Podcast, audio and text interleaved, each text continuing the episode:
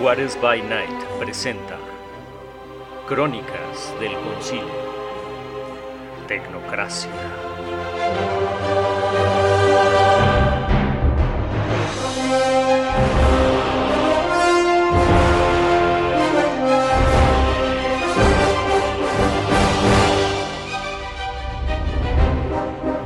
Episodio 5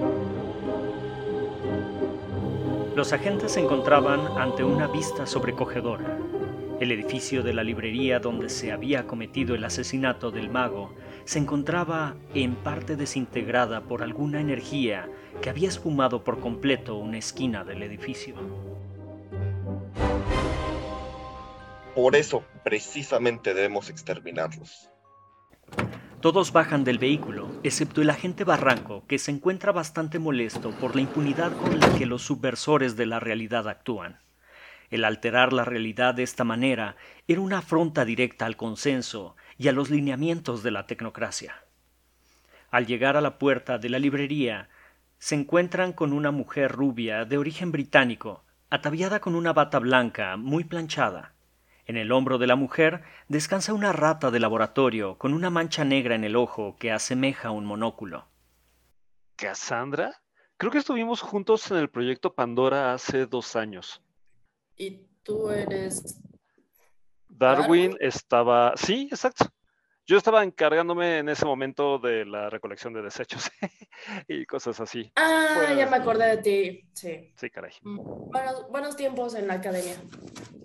Absolutamente. Eh, recuerdo que, ah, miren, muchachos, les presento a Cassandra eh, de la Academia de los Progenitores. Ah, excelentes notas. Creo que nunca pude haber copiado a alguien más brillante para pasar los exámenes. Oye, Uno, Demasiada muchísimo información. gusto. Olviden la última parte. Dos, eso explica mucho, Darwin. Eh, no importa la tercera, francamente me sorprende, pero no debe sorprenderme. Qué interesante que tengan una academia. llamarlo academia es, es bastante halagador para los tres salones y los dos maestros que teníamos, pero alguien, La verdad. Me pregunto. ah, ella es Japelé del sindicato. Sí, Aló. ella quita presupuesto. Por me supuesto. imaginé, Ah. tiene toda la pinta. ¿What? No, no.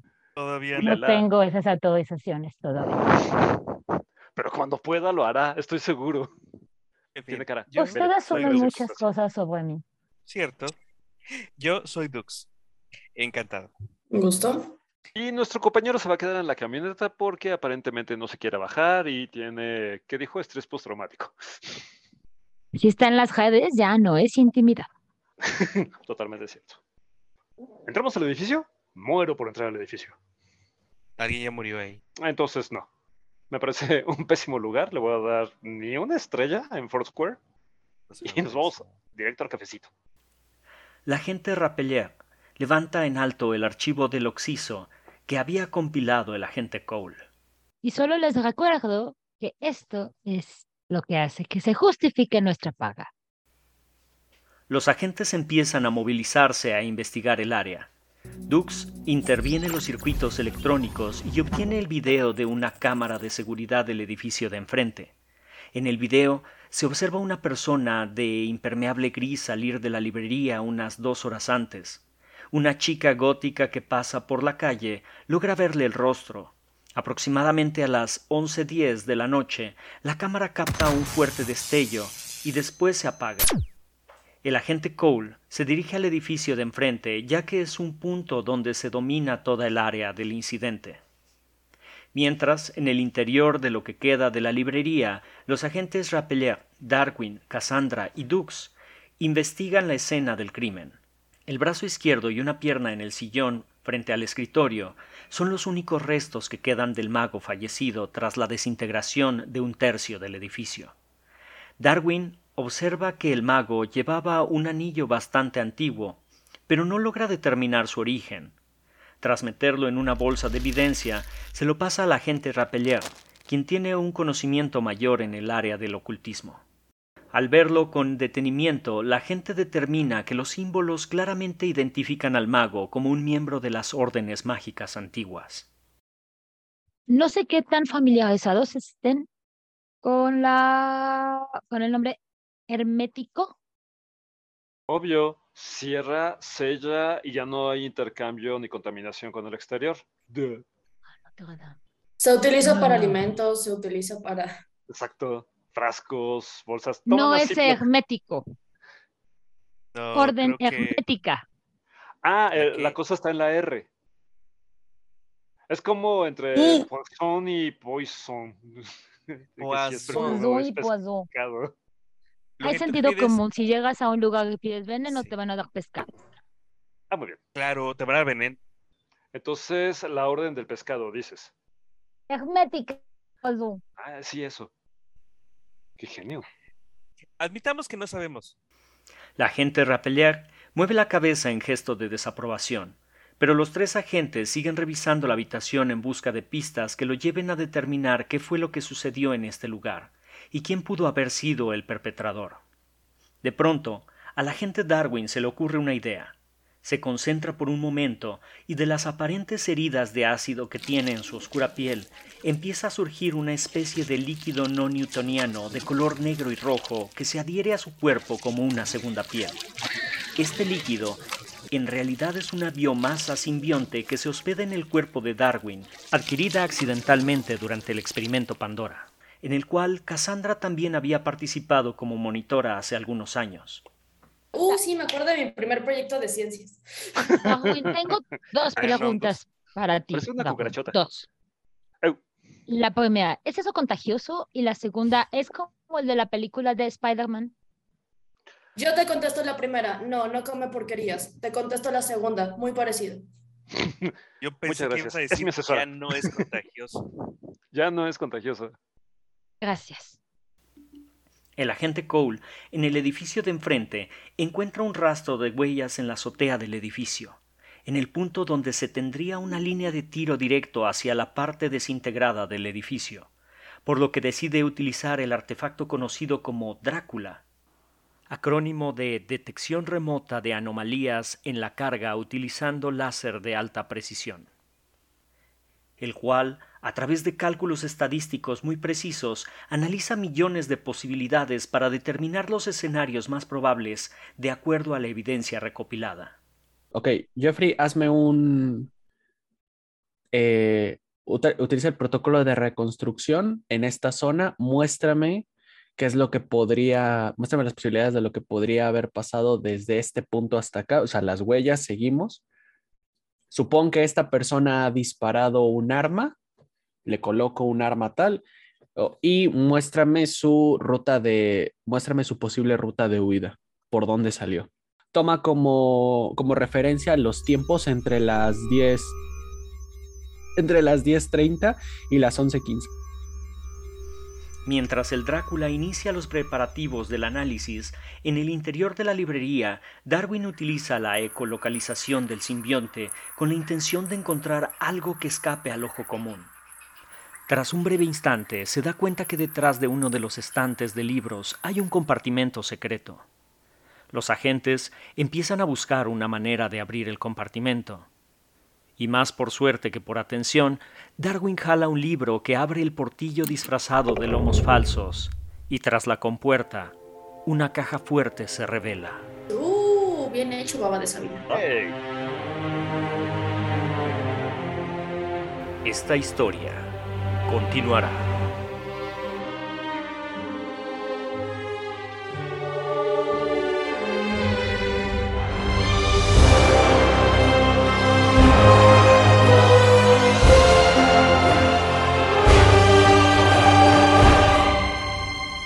Juárez by Night presentó Crónicas del Concilio, Tecnocracia.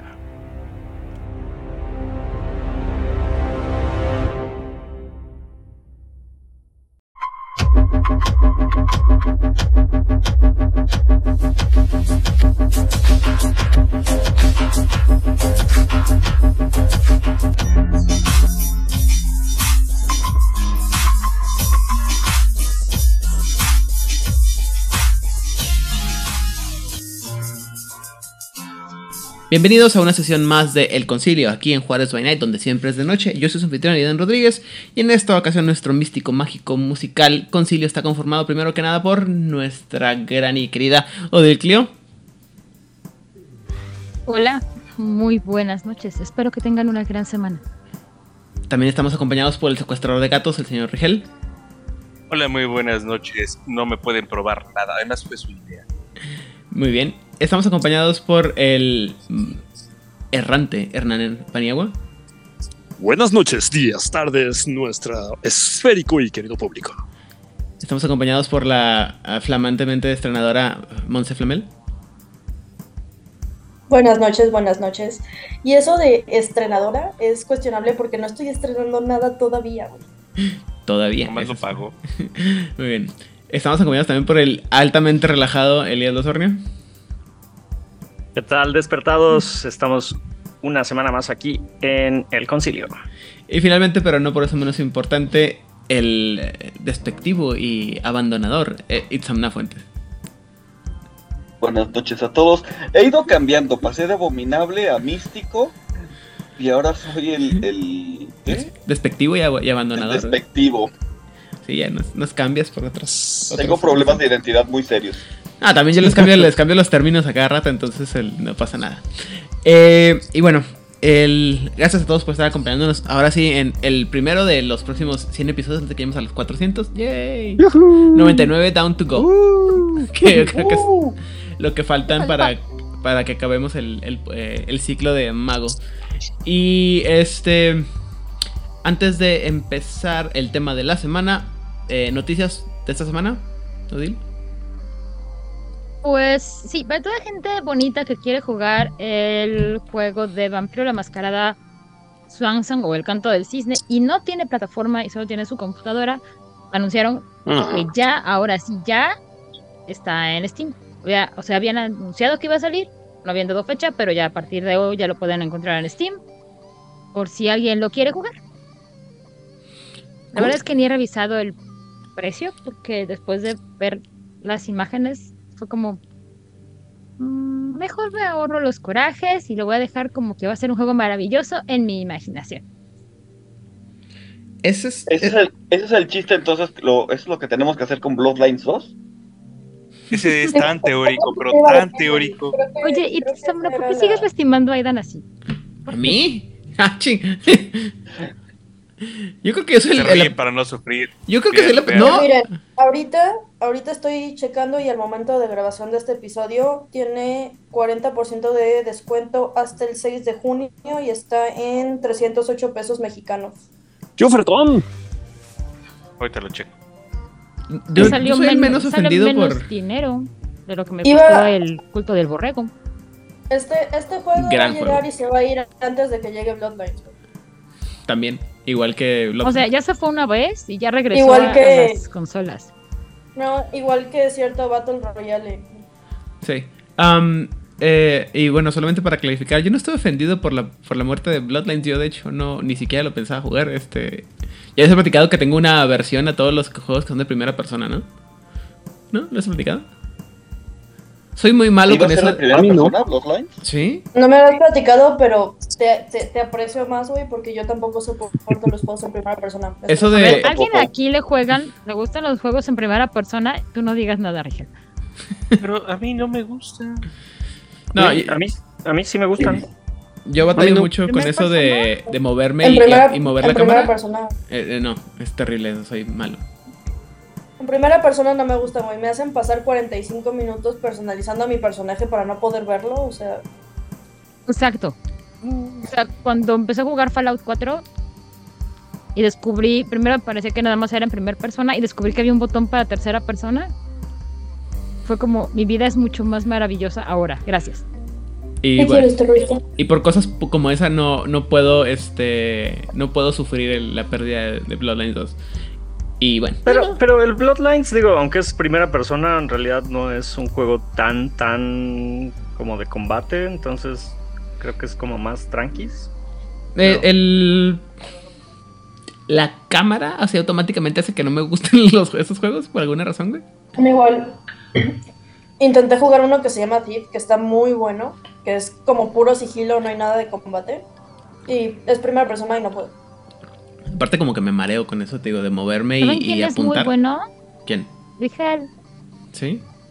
Sí, sorprendente. Es que practiqué desde el Wizard y Tiene- dos, tiene- tres. es- creo que es parte del, del arquetipo que llenas, entonces sí, sí funciona, güey. O sea, Pero no es que sea mi favorito, es que no había otra cosa en esa. Estamos hablando de los 90. ¿Qué arquetipo? Perdón, Aidan, yo quiero saber qué arquetipo es mi marido. sistemas, ñoño, videojuegos, ¿te queda así perfecto? Yo soy sistemas, soy ñoña, juego videojuegos y me cagan los juegos en primera persona. No, yo no dije que, que todo el mundo tenía que caer, dije que, que Rigel así como que le queda perfecto en el, en el arquetipo. Qué buen tipo ese arquetipo. Que me sentí discriminada, gracias. Lo siento, no es mi intención. Yo no intento discriminar a nadie. ¿eh? O sea, o no a nadie en particular. No, no lo intenta. No, me sale por Lo naturaleza. sí, me sale por naturaleza, perdón. No, digo, insisto, cada quien tiene, o sea, pero más que nada es así como que, ah, no, me- no, o sea, no me imagino a Rigel jugando, no, o sea, no te imagino jugando Call of Fuchi o alguna de esas cosas, pero, Ay, no, mejor Chuck. Perdón, no, no, yo no dije eso. pero, pues, sí, qué bueno que eres bueno, güey. A mí no, no soy. Aunque te imagino jugando más como Bioshock o alguna cosa de esas. Es, eh, bueno, ok, eh, haciéndome eco del episodio 300, de nuestro previo al juego, es demasiado reindiano para mí. Ah, sí, cierto, claro, pero, o sea, me refiero a ese tipo de juegos que no son como de guerra, No, no, sí. No, pero Bioshock es una crítica. a Eh, sí, no el problema es que se acerca demasiado para mi gusto. Y dije, no, mejor ahí lo veo otro día. Dice que va a haber una serie, entonces a lo mejor veo la serie. Eh. Bueno, No me dolerá este pagarlo. Que lo pagué, por cierto. Lo pagué, estaba en 100 pesos el juego. ¿Por qué? Porque porque de repente me siento mis- Soy un perro. Muy bien. Este, ¿alguna otra noticia que tengamos que hablar esta semana? Ah, cero días sin. Bueno, entre, Solo días sin mancillar la IP. entre que Ah, grabamos sí, el episodio número no puede. 300 y este episodio, ya ha habido otras mancillaciones a la IP de Hombre Lobo del Apocalipsis, pero no la mencionaremos porque qué flojera, mejor para el próximo episodio. Mejor se las juntamos ya para cuando sean tres o cuatro, Sí, porque si no, no vamos a acabar. Solamente valga mencionar, cero días sin que la IP sufra vergüenza. así es. Y sea mancillada. Se patea a sí misma. No, bueno, a estas alturas ya que queda, ya. Es que es como cuando eres buleado en la secundaria. ¿Qué? Es como de, bueno, pues, pues así es la vida, ¿no? Es como cuando estás en Pokémon peleando con tu Poliworld y la chingadera se, se hiera a sí mismo en su confusión. Haz de cuenta. Básicamente. Sí, sí. Muy bien. Eh, habiendo dicho lo anterior, eh, esta semana vamos a abordar el tema de una siguiente esfera dentro de las que van y este debido a, la división que tenemos en las que estamos viendo de las esferas que son ah, más fácilmente de concebir a las que son un poco más complicadas de concebir, la siguiente esfera eh, y la que vamos a tratar esta semana es la esfera de materia. Y como ya está comprobado que ella no sabe absolutamente nada de las leyes físicas, como mencionamos en el episodio anterior, voy a dejar que hable alguien que sí sabe de este pedo, hable de este tipo de cosas, porque creo que va a poder hacer mejores ejemplos y, mejo- y, y cómo se llama, y evitar que me lleguen tan, más mensajes de los necesarios a, a todos los, ¿cómo se llama? Los canales de comunicación. Entonces, Rigel, adelante, háblanos de la esfera de materia, por favor. E- e- Eso Eh, que acabamos de ver es crecimiento de personaje. Desde la humildad de aceptar tus capacidades. Yo sé- Momentos que mantienen humildad, Ira. yo sé, no, yo sé que hay cosas de las que no, no me sé y por eso, te- por eso los invito a hablar con us- a que estén aquí en el podcast, porque yo sé que ustedes van a saber cosas que yo no sé hablar y prefiero que las hablen ustedes a, a, a saber decir, no, pues no sé cómo funciona. Bueno, bueno, está bien. Este, tomaré la bandera que me han dado, la, la escribiré en aras de contarles que la materia, bueno, todos sabemos que es una de las esferas de magia. Hasta, eh, bueno, la verdad es que estuvieron muy poco tiempo los Unificati como maestros del asiento de materia en el concepto de las nueve tradiciones, 1456 que se instituye a 1470 cuando se destituye. Eh, otro día les contamos la historia, esa es una gran historia de por qué ya no están. Am, y esto estuvo vacante hasta que los hijos del éter de- finalmente decidieron subirse al barco de las tradiciones y les ofrecieron el asiento en 1904. O sea, estuvo 500, casi 400 y feria de años vacío. Físicamente, si es que existe eso, corresponde a Júpiter el reino que le correspondería a el reino fragmentado de materia, el Shard Realm. Así que es muy probable que si tienes algún problema con materia y un espíritu de la paradoja te lleva, es probable que termines en Júpiter. Desafortunadamente, no creo que eso hagas. Eh, se supone que es la estasis dentro de la trinidad metafísica que le corresponde a las esferas. Pero esto es solamente un arreglo filosófico, la verdad es que puedes este, hablar al respecto, elucubrar, no hay mucho que decir. Básicamente es la esfera del patrón que abarca todos los patrones inorgánicos que contienen quintesencia, en contraste con los patrones energéticos, fuerzas, y patrones simbióticos, que son vida. O sea, sí empezamos por los tres esferas patrón en esta historia que les estamos contando. Eh, representando la base físico, la materia gobierna pues, todos los elementos de la tabla periódica en condiciones físicas que puedan presentarse. Tierra, aire, agua, o sea, físico sólido este, y gaseoso. Eh, y usualmente es mucho más sencillo porque pues podemos percibirlo, tenemos una idea de cómo se debe sentir, qué debe pasar y cómo debe de verse. Obviamente, entre más conocimiento tengas, más fácilmente puedes este, trabajarlo, puedes generar efectos. Eh, para utilizar las archiesferas, ya entonces tienes que comprender las relaciones entre los patrones de materia y su relación con el resto de la teluria, eh, como quintesencia solidificada su diferencia con el patrón de vida, que en cierto punto se puede este, diferenciar muy poco entre qué es la materia y qué es la, vida. Eh, eso será para los científicos rusos de Oparito, como ese experimento para generar la vida. Eh, como marcas en los magos suele aparecer ropa excepción, con ropa excepcional, poses eh, posesiones personales que tienen una gran calidad artística, pero simplemente se le están poniendo y aparece. Sus rasgos aparecen duros, sus modelos parecen toscos, favorecen resultados prácticos, incluso con aplicaciones más teóricas, y su presencia es vibrante y sólida al mismo tiempo. Eh, todas las energías asociadas con la materia tienden a ser de color marrón o gris. Eso me imagino que es en los efectos y también cuando hacen este, eh, efectos generales, pero están muy marcados por la, por la materia. Eh, la materia funciona, en realidad como todas, hasta que se combina con otras esferas. Prime y Matter crean formas sólidas a partir de quintesencia. Correspondencia y materia conectan objetos a través del espacio la entropía erosiona o refuerza la materia, usualmente a discreción del mago del momento. Forces transmuta elementos inertes en elementos activos. Ahí yo puedo discutirlo mucho desde el punto de química, que pues un elemento siempre está activo a menos de que empiece una reacción química. Ah, la vida y materia cierra la brecha entre material vivo y muerto una combinación esencial cuando tratas con vampiros. Dicen que cada mago tiene una receta especial para tratar con vampiros. Muchos de ellos incluyen forces. Y espíritu, además de materia, convierte lo efímero en materia o materia en efemera. Efemera. Me gusta mucho más este término efímero.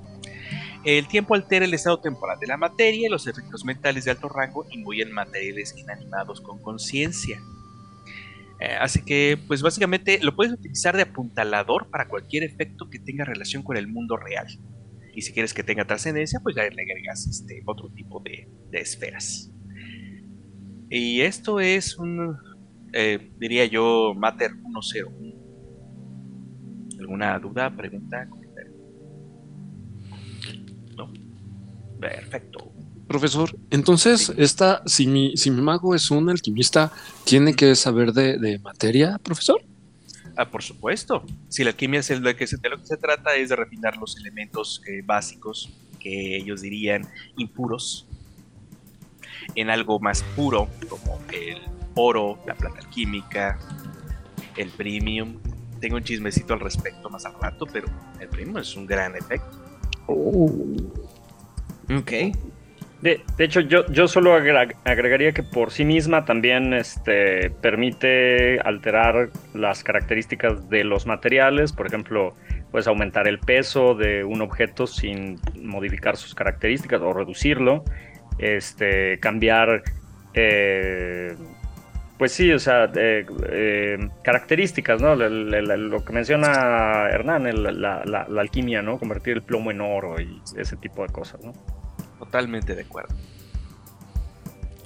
Creo que lo que mencionaste al principio es algo bien importante, ¿no? Y lo mencionamos muchas veces. Eh, materia es una de las esferas más fáciles de entender porque lo podemos sentir, lo podemos percibir y porque estamos acostumbrados a tratar con, con materia, ¿no? Con las cosas de la materia, las, calidad- las cualidades y calidades de la materia, ¿no? Si son rígidos, sólidos, si son calientes, fríos, si son, no sé, brillosos o opacos, si son este, el estado en el que están, eh, etc, etc, etc.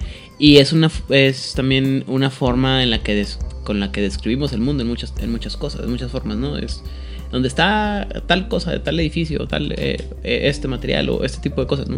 O sea, es, es una materia, es una idea fácil de... em, una idea fácil de, Entender, de de explicar. entender. ajá. Y también eh, de entender lo que se podría hacer con ella, ¿no? Así es. Eh, de hecho, algo muy interesante. eh, de hecho, remitiéndome a un ejemplo que habíamos dado la semana pasada, que muchísimas gracias a los que estaban comentando en el Discord, eh, me puse a revisar y si hay una explicación de por qué el agua eh, caliente se enfría y se congela más rápido que el agua al tiempo. Y eso tiene que ver con las eh, características del agua, que uno tiene disolución de gases y dos tiene un efecto de convección mucho más intenso. Eso hace que la tra- transferencia de energía sea superior a un agua a la temperatura ambiente. Pero no importa, o sea, finalmente puedes utilizar este efecto como un foco para hacer un cambio del estado de la materia. Señor, señor don profesor, entonces es igual que en el video en el que ponen agua hirviendo en un lugar congelado y la avientan y se, y se vuelven a ir. Ah, no, ese es otro efecto. Es tan rápido. ah, lo que pasa es que se incrementa la superficie de contacto, se pierde el, el- el calor mucho más rápido, por, absorbido por la atmósfera, y al momento que cae al piso ya perdió todo calor y prácticamente es hielo. Es nieve. Pero profesor, convertir el agua sólida, o sea, el hielo, en vapor, ¿lo hago con Matter o con Forces? Con la que quieras. Con cualquiera, no se Fíjate, podría, ¿no? está bien interesante. No, es que está bien interesante. Con Forces cambias la temperatura, pero con Matter puedes cambiar la composición de electrónica del, de- del agua. Entonces Es lo que- que haces es que sea a la misma temperatura, pero simplemente cambia de estado. Me estás diciendo que todos hacemos lo mismo y lo explicamos diferente. Totalmente. Muy bien, Ajá, qué maravillas, ¿verdad? muy bien. Este. Paradigma. Paradigma. La revista. La palabra, la palabra de la noche es paradigma. Muy bien. ¿Algo más que queramos agregar sobre la introducción eh, de la, a las- el nivel cero de la esfera de materia que nos dio el señor Rigel? No.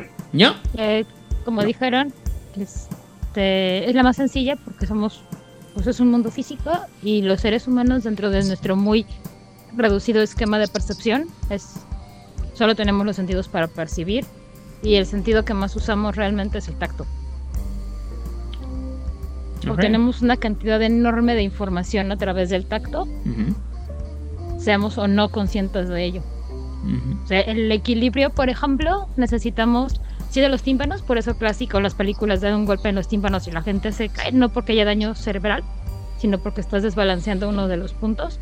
Pero además, si tú no tienes buen, este, si tu pie no siente bien el piso, vas a tener mal equilibrio, porque es parte de la información que tu cerebro necesita para tener balance. ¿Qué tal la persona borracha que se acuesta en su cama y necesita hacer tierra bajando uno de esos? pues O sea, por ejemplo, si tú a una persona le pones varias capas de calcetines, vas a ver cómo camina tal vez chistoso porque no está recibiendo la misma cantidad de información. No sabe si el suelo está fijo o firme o tiene accidentes. También lo, prim- lo primero que te dice si está caliente o frío o algo. Pero también no tenemos, tenemos un problema en los seres humanos, que a veces no podemos diferenciar entre frío y mojado. Ah, sí, eso es cierto. O sea, si ustedes van a, este, van a descolgar ropa en algún momento cuando está haciendo mucho frío, tocan la prenda y dicen, ¿está frío o está mojado? No se puede diferenciar fácilmente. mm, Por eso es una falla de que no tenemos esa capacidad. Los seres humanos, otros mamíferos sí, nosotros no. Alright. Muchos animales la tienen. Muchas gracias. Eh, y bueno, pues ahora vamos a empezar a, a ver rápidamente cómo es que cada una de las tradiciones o facciones dentro del mundo de tinieblas del juego de mago, la ascensión en específico, eh, ven eh, o cómo ajustan la esfera de materia a su paradigma. Empezando por los Akashayana o la Hermandad Akashica. Eh, pues con los akashicos vamos a encontrar una tendencia que se va a estar repitiendo constantemente, que es el tema de la alquimia. Entonces, primero hay que decir que para los eh, akashicos, dado que tienen una visión de la vida eh, no materialista, la materia, eh, la esfera de materia es una de las que más les cuesta este, dominar. Para ellos es importante concentrarse no en el objetivo, no en el final, sino en el mismo proceso. Y eh, lo hacen precisamente por medio de alquimia. Lo que hacen es manipular los cinco agentes, que son los elementos de los que nos había hablado, si no mal recuerdo, Rigel, en la- el episodio pasado. Esto de madera, este, tierra, fuego y todo eso. Esos son, ajá, Elías. Sí, yo, yo, yo fui, yo fui. Ajá. La semana pasada. Ah, ah, perdón, tú lo, tú lo comentaste, perdón. Entonces, bueno, eh, lo que van a hacer es eh, eh, meter o manipular estos cinco agentes en los objetos materiales, utilizando rituales que implican astrología y mover los objetos a un lugar especial, como por ejemplo a una montaña para que absorba la tierra, o a la en la noche a la lluvia la, la dichosa este cómo le dicen agua de luna es algo que se, se habla mucho en la Wicca y ese tipo de cosas de que dejas tu frasquito con agua a la luz de la luna llena para que se cargue Ah, místicamente Ah, sí, he oído de eso. Agua de luna. agua de luna ajá y bueno También funciona general- con tus dados. ah lo voy a intentar Dicen, dicen. Desafortunadamente me inculcaron demasiado paradigma de las leyes de la probabilidad y ya no me ya no funciona el efecto en mí. Tendrías Y- que intentarlo. Los paradigmas son frágiles cuando la experiencia llama. Ah, mira, yo metí mi dado castigado dos semanas al congelador porque no estaba tirando más allá de 8. Y lo metí al congelador y en la última jugada ya estaba tirando hasta 15. Tiene un trato muy frío ¿Por con sus dados. Porque terminó bien cargado de, de- de la parte de abajo. Y si era agua de luna o a La verdad es que era, terminó este, oliendo al congelador. ah, porque a lo mejor era tequila o algo así. No quisiéramos, no, hombre. Y bueno, eh, generalmente el tipo de cosas que pueden construir o que construyen los akashianos es espadas, es lo que menciona principalmente el texto, pero también pueden construir guardianes en los templos. Y me vino a la mente un ejército de piedra construido por un cierto emperador que muy probablemente podría haberse creado con eh, materia y cardinal, quizás también mente. eh, Lástima que era para Raid, pero bueno. No me Un acuerdo poquito si de vida. Lo construye. No sé si vida. Yo le metería puro materia, cardinal y mente. No era- porque no estás no trabajando cuestiones orgánicas. Es que No mi imaginación eran gente viva. Ok. Muy bien, continuemos. Pero bueno, y Me, me básicamente preocupas, eso es. Hernán. ¿Por? Que no. Continúa. Ah, sí, perdón. es incómodo. Dejen terminar sigan. ah. Este, no, y básicamente eso es todo. Lo que me parece muy interesante es esta dificultad, que, que creo que es algo que no platicamos tanto en la sesión anterior, de cómo para ciertas tradiciones va a haber esferas que les van a ser más difíciles por su mismo paradigma. Entonces, un paradigma tan mental como eh, el de los akashianos, es eh, materia le va a costar un poco más de trabajo. Lo cual tendría poco sentido si di- di- digamos que los acachayanos pudieran de ser, ser los maestros de mente sobre materia. Pero bueno, ¿quién soy yo para...? Ajá. Paradigma. Exactamente, su paradigma no contempla. No, no, o sea, digo, Sí, solamente sí. digo que tendría, en mi, en mi visión de lo que hacen los Akashayanos tendría mucho más sentido que eso fu- fuera una base, pero yo no escribí el libro, yo no escribí el juego. Muy Sí se bien. mencionó, yo lo mencioné con los eutanatos y que no eran como muy adeptos a fuerzas y Ah, cierto, si la discúlpame. usaban eran niveles muy bajos. Sí, tienes toda la razón, discúlpame. Y No. bueno, eso es todo. Regresamos al estudio. Y entonces el que sigue es el coro celestial. Yo, yo, yo lo tengo, yo lo tengo. Mira, fíjate que los coristas, la gente del coro celestial, entienden la materia como parte del orden de los, de los seres, porque forman parte de la creación. Eh, son de estas tradiciones que en realidad no distinguen tanto lo que está vivo de lo que es inerte, la materia de la esfera de vida. Y eso a nivel paradigma puede representar ciertas dificultades epistemológicas. Pero bueno, eh, aunque este binomio de life y matter es una fuente de las mayores discusiones en relación a las esferas, algunos creen que el uno, recordemos que los coristas creen en una deidad a la que no le ponen nombre, inserte aquí el que tú prefieras, a la que llaman el uno, y es el que armoniza la creación y en una de esas también hasta la creó. Y esta deidad única, trascendente, se preocupa mucho por la existencia material y de todos, tanto de todos los seres vivos, eh, como también anhela el uno que alcancen una perfección dichosa. Esta puede ser una de las opciones. También hay algunos que contradicen esto que les acabo de decir y dicen que eh, toda existencia material es en realidad una ilusión, cosa que podrían compartir francamente con los akáshicos. La realidad, la materia, es un estado ilusorio. Para los curistas celestiales, esta ilusión eh, puede ser rota, puede ser eh, trascendida cuando la mente que observa la materia es una mente despierta. Y entonces identifica que esta ilusión de la materia es una ilusión, es un espejizo, espejismo, y es moldeable y es manipulable y demás. Por eso su magia les permite modificar la materia, transmutarla y todo lo que estábamos, lo que Rigel estaba diciendo, porque finalmente es una ilusión, casi casi, algo que está en tus percepciones o en tu mente. Los desacuerdos entre que si el uno así lo planteó o si es nada más una ilusión, no parecen impedir que los coristas trabajen juntos para crear poderosos efectos en la conjunción de Matter con cualquier otra esfera. Cuando eligen esta conjunción, cuando eligen hacerlo, eh, tienen pues, cada corista un mundo, cada cual tiene medios divergentes para aprovechar las energías de materia, también las energías de vida. Para algunos coristas, la vida y la materia básicas pueden alterarse mediante la imposición de las manos. Ya ves estas cirugías psíquicas o el reiki o cosas así. Ay, perdón. También la aplicación de las sagradas escrituras, las letanías, oraciones, textos filosóficos o las filacterias, que son como reliquias pequeñitas que encierran este, tejidos por alguna razón sagrados y así. También puede utilizar potentes palabras. You shall not pass.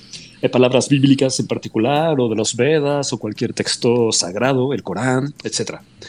Hay gente entre el coro celestial para los que la vida y la materia son ilusiones a- para las que están obligadas y obligados a trascender. Están obligados a superarlas. Estos estados mentales ilusorios deben ser trascendidos para que después puedan ser alterados. Un poquito como que acepta la, la mentira o acepta la ilusión a tu alrededor para entonces poder cambiarla. Hay gente de esta tradición, evidentemente, que utilizan la meditación. Insisto, aquí hay muchas similitudes con la hermandad akashica, porque también los akashicos suelen buscar un poco de divinidad y en esto se parecen los coristas, por lo cual la meditación y la armonización mental, emocional, también puede ser una herramienta para manipular la materia y trascender ese estado efímero de las cosas, de las inertes y de las, y de las vivas. Eh, finalmente todo lo que hagan con su magia despertada siempre estará empalmada a la voluntad de el único, del uno, de The One. No de Chosen One, sino The One. Y ya acabé. Muchas gracias por su atención. Hasta pronto. A Tolkien, Ya, a Tolkien le gusta eso. Eh, No lo sé. Sin embargo, tiene muchos partidarios. Hay quienes dicen, no solamente de los coristas, que fisiológicamente, neurológicamente, los seres humanos estamos programados para creer en un Dios y que esa programación está en nuestro lóbulo temporal. Por eso ciertos tipos de esquizofrenia lóbulo temporal hace que la gente empiece a escribir textos, inventarse religiones y así. ¿Estás diciendo locos a los que fundaron la mayor parte de las religiones principales y secundarias? Yo nunca haría eso ni lo volvería a hacer. Muy bien. No hemos dicho nada.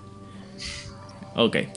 Por su parte, el culto del éxtasis ve la materia o habla de la materia como la ilusión de la fisicalidad y, y la asocia con el sentimiento del odio entre las, nueve, entre las nueve pasiones sagradas del maestro Talieos, de las que nos habló anteriormente nuestro compañero Itzamna.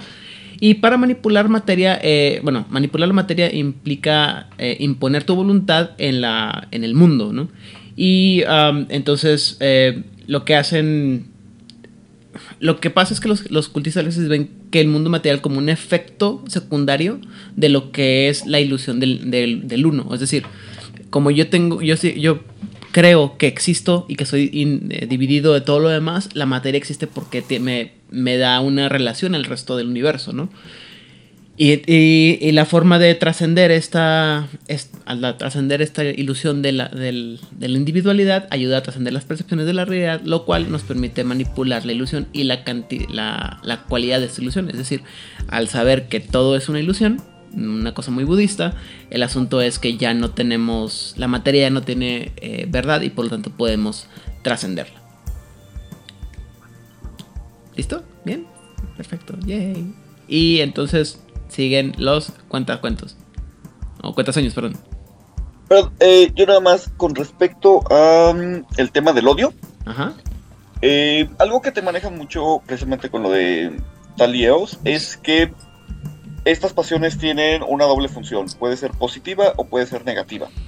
Y la materia está muy cercana a las fuerzas, las fuerzas era la ira y la materia es el odio, entonces, pero el odio es mucho más sutil y es, vamos a decir, es hace fuego lento. Por un lado te puede llevar, también tiene este componente destructivo, te puede llevar a destruir eh, pues, eh, sistemas injustos, pero no debes de dejar que te controle, porque te puede destruir a ti mismo. Y esto es interesante, el, el uso que se va a, a dar con la materia, también de esto, desde toda esta visión, está también muy ligada a la destrucción.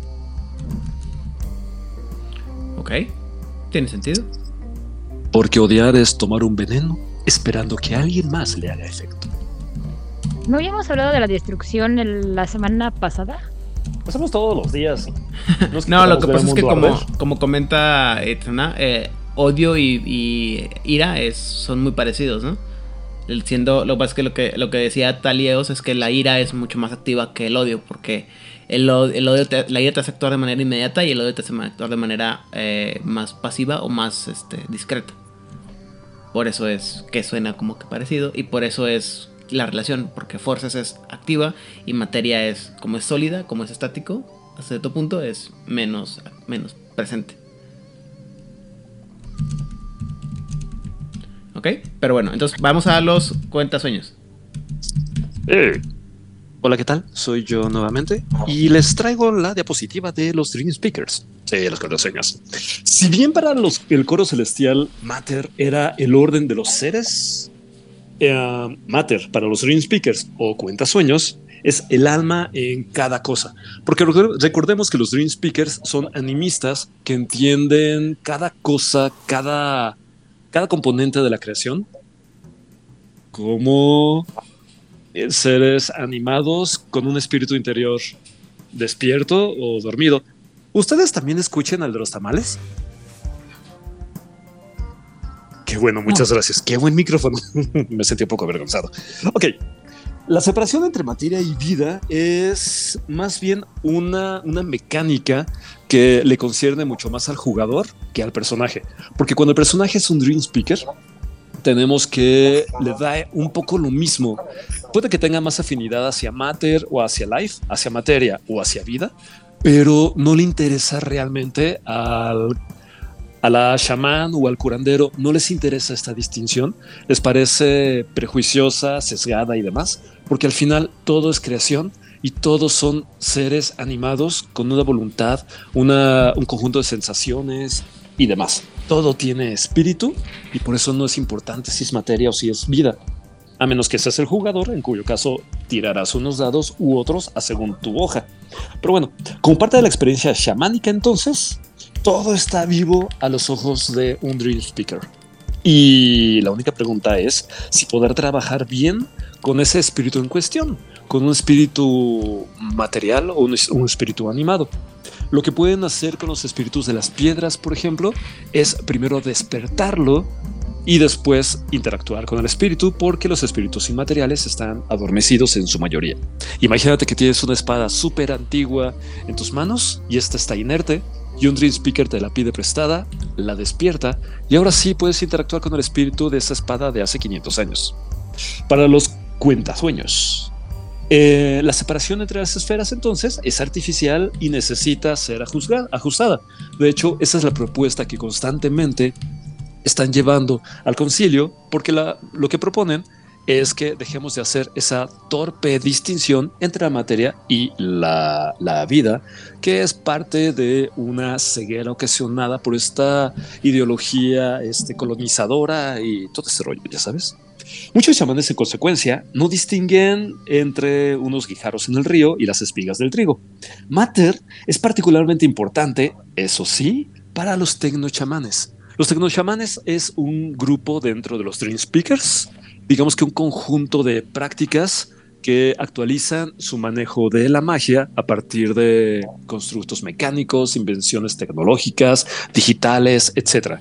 Y combinan su conexión con los espíritus con, eh, no lo sé, imagina tú que tienes a un diseñador que crea una inteligencia artificial que funciona muy extrañamente porque en realidad esa inteligencia artificial es un espíritu de ti. El espíritu que te apetezca, ahí está, dándole conciencia, intención y vida de alguna manera a esa inteligencia artificial, a ese bot, etc.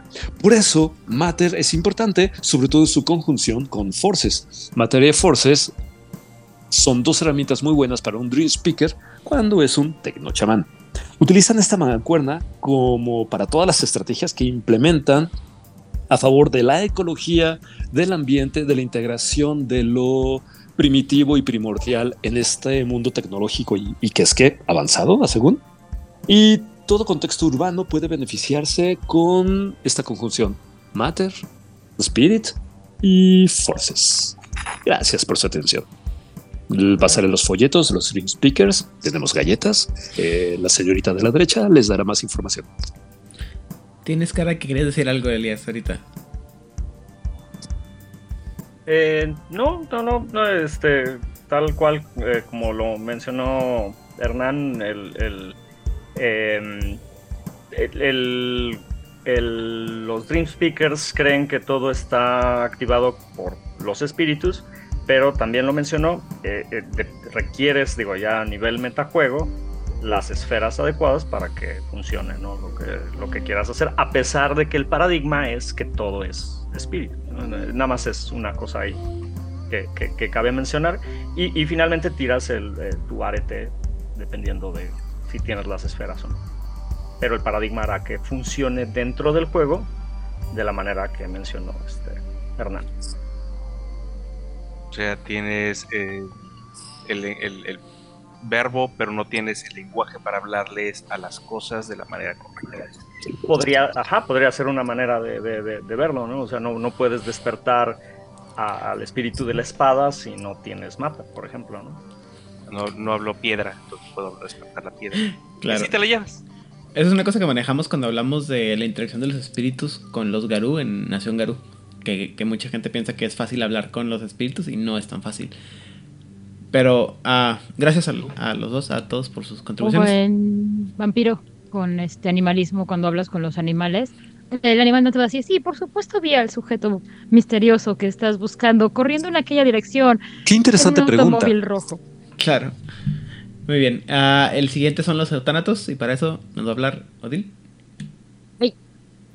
Bueno, pero bueno, para los eutanatos, el concepto de, de materia lo conocen como Pakriti, que está súper interesante. En primer lugar, porque es un concepto, es un principio femenino que se contrapone a, este, al principio masculino del Purashusa. En el caso del Pakri- Pakriti, perdón, mi- mis pronunciaciones de estas palabras, ya sueno a locutor de noticias diciendo el nombre de Popocatépetl. Es- El Pakriti es el material cósmico básico que es la raíz de todos los seres. En contraparte del Parusha, que es el espíritu o la energía que gobierna la vida. Y estas dos, este, estos dos principios se combinan para este, dar forma a la, para dar forma y formar la creación. También el concepto puede significar la naturaleza y esto es en todo, tanto en el ambiente como lo físico, como formas cognitivas, como principios morales y este, psicológicos, así como los sensoriales y todo esto relacionado con la realidad. También se le relaciona con los principios básicos de la energía que conforman la materia. Como dije, este es un principio femenino, mientras que el Purusha, que es este más espiritual, es un principio masculino. Basándonos en esto, para los eutanatos, eh, todo, todo lo que existe existe para un propósito. Así que si tú entiendes el propósito y destino, es mucho más fácil que el mago pueda afectar lo que tiene enfrente. O sea, muy similar a los Akash, a, a los Akashicos, a los Dream Speakers, consideran que todo tiene cierto nivel de vida. Ok. Pero un poquito también como que es mental, ¿no? Matter es mental. Matter está en tu imaginación. Igual. Mm, no, es un principio. O sea, no es que esté en tu mente, esta am, energía, este principio, no es, porque no es una energía, es un principio, conforma lo que podríamos entender la eh, pa- parte de la mente. O sea, este principio abarca. Sí se parece mucho a los Dream Speakers. Han de llevarse tan bien. Ah, O sea, no consideran que todo es espiritual, en este caso, porque lo espiritual es otro principio, pero consideran que no está muerto. O sea, no es inerte, pues. Oh. ok. Ah, gracias. Y. Eh, ok. Es que está. No sé por qué estoy batallando tanto en agarrar la onda en ese concepto, pero es- supongo que es el hecho de. ¿Cómo? A que ver. está muy teórico. A ver, yo quiero entender una cosa. Si es un principio, significa que es una de las reglas del universo. Sí. Si es una regla del universo, significa que hasta cierto nivel puedes empezar a cambiarlo, de ahí que sea Sí. requerimiento de iluminación. Sí. Y por eso, al interponer un principio de materia con un principio de vida, por ejemplo, hasta entonces puedes estar cambiando de, de algo muerto a algo vivo, ¿no? O sea, Es que no consideran que las cosas estén muertas. Consider ok. Para los eutanatos no es que esté muerto, sino o inerte, sino tiene un principio que está formado, es hecho por dos principios. Uno físico, que sería el Kriti, y uno espiritual, que es el Purusha. Se necesitan ambos principios para que se haga algo. Como todo tiene algo físico y todo algo tiene espiritual, todo tiene un potencial de vida y todo tiene un potencial de objeto. Si tú entiendes cuál es el destino y la función de ese objeto, ya lo puedes alterar. qué animista. Pues. Por eso les digo que se parece mucho a la visión de los Dream Speakers. Si lo ven, mientras que los Dream Speakers lo ven como todo, como que todo está vivo o tiene algo que le da una chispa de vida. Aquí, Ujú. aunque no lo vean como algo vivo, como lo verían los este, Dream Speakers, sí lo ven como una potencia, sí lo ven como algo que tiene un potencial y un destino. Y por eso pueden Tiene afectar. sentido. No, me gusta más como lo explican ellos, los, este, chicos muertos, porque los Dream Speakers están muy fumados para mí. También entendemos que muchos de los paradigmas, bueno, que mucho del paradigma eutanatos tiene que ver con la visión eh, india, hindú, budista y de estos principios que dentro, que muchas veces los occidentales no nos quedan muy claros porque somos un poquito más blancos y negros, ellos tienen más colores ahí en la mitad.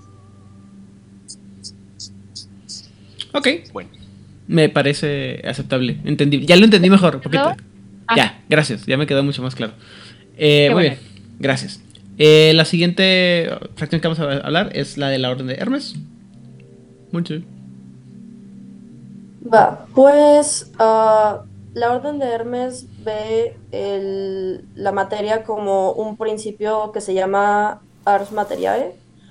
Eh, utiliza los tres conceptos básicos de los elementos de agua, tierra y aire y eh, o sea, transforman la realidad física para quitarle lo que ellos ven como fallas dentro de la materia y la manera en la que, en la que puedan afectarlo. Eh, creen que pueden moldearlo para despertar como la llama de, de, divinidad, por decirlo de alguna manera, que hay dentro de ellos. Eh, el enfoque que se le da al estudio de la materia está basado en este concepto y se considera una de las esferas primarias dentro de la, dentro de la orden. Los magos eh, de la orden de Hermes creen que comprender y dominar la materia es esencial para comprender el mundo y poder ejercer su voluntad sobre él. Eh, se ve como un lenguaje universal, es como si fuera una forma de comunicación o expresión eh, a través de la esfera de materia se supone que pueden interpretar el lenguaje del mundo y desbloquear como las posibilidades ocultas dentro de una realidad más física y, tangible. Y digo, no se limitan a, a, ver materia como objetos físicos, la consideran igual un aspecto vivo, un aspecto dinámico. Se supone que para esta gente la estructura y las propiedades de los objetos físicos tienen una información y un significado que tratan de descifrar a través de las materiales. Se, es dentro de la, dentro de la orden, es de las, es de las esferas más importantes. Eh, y digo, pueden ejercer su control de varias maneras. Una de las principales es la metamorfosis y la transformación para conceptos de alquimia, cosas así. Eh, incluso pueden llegar a transformar, digo, aquí sería con una especie de combinación de cosas que hablaremos en el futuro, pero transformar la materia en seres vivos o sustancias no vivas. También utilizan mucho para creación y forja de objetos. Eh, en la orden de Hermes es bien común la, forja de objetos mágicos y se utilizan este, este principio para infundir propiedades mágicas en objetos no mágicos, como talismanes y artefactos y, cosas que de, de Malayuyu. Y eh, también controlan la estructura y las propiedades físicas para manipular, o sea, también lo pueden ver desde el punto de manipular la estructura molecular y atómica de la materia. Eh, lo que nos decía Rigel al principio, pueden alterar las propiedades físicas de los objetos como dureza, densidad, conductividad eléctrica, bla, bla, bla, bla, bla. Y el concepto de Ars Materiae es un medio que tienen para explorar y comprender la realidad física de una forma más profunda.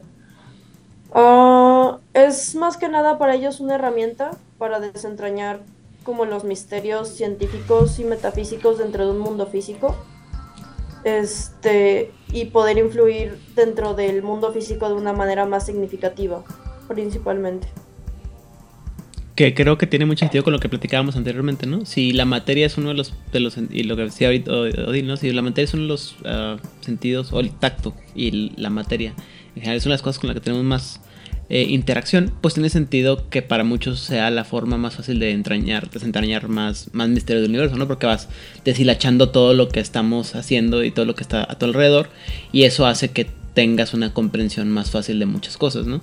Otra vez, considerando que es una de las esferas más fáciles, entre muy grandes comillas, de entender. Y si mal no recuerdo, cuando alguna vez me fleté el libro de, de ¿cómo se llama? De tradición de la Orden de Hermes, son de estos son los chavos que tienen más como entendimiento científico de la, de la materia, ¿no? Y científico en el sentido más moderno, porque son, eh, porque le, le, meten mucho, ¿no? ¿Dime?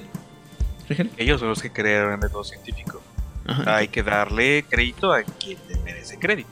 A la gloriosa Orden de Hermes, claro que sí. No, a los, pre- a los que son señores, los anteriores, este, No, los de materia. claro, no. Y los modernos son. Lo entiendo, pero a lo que me refiero es este. O sea, tiene sentido que también, o sea, precisamente por lo que comenta este Monse y por toda la forma en la que ellos hacen sus estudios, que sus, resultados y lo que tienen ellos sea mucho más conciso sin ser ah, tan ah, tecnocrático, que es la palabra, ¿no? O sea, es un poco más eh, Metódico. metódico, Místico, gracias. mágico, musical. Lo que pasa es que, bueno, y lo, eh, tendrá, tendrá mucho más sentido cuando lleguemos a hablar específicamente de la Orden de Hermes y, y vemos cómo son una, un crisol de muchísimas tradiciones que se juntan y crean una cosa única y especial. Y digo, no, no tan buena ni... O sea, simplemente es una, una- un paradigma muy específico y eso hace que muchas cosas tengan sentido, pero no... O sea, están como... Son como muy céntricas, ¿no? Y- pero pues es por el origen de la, de la tradición. No me maten, después cuando lleguemos a hablar de la, de la, de la Orden de Hermes, de la gloriosa Orden de Hermes, pueden, pueden decir este lo que quieran. Pero, Tenemos eh, que.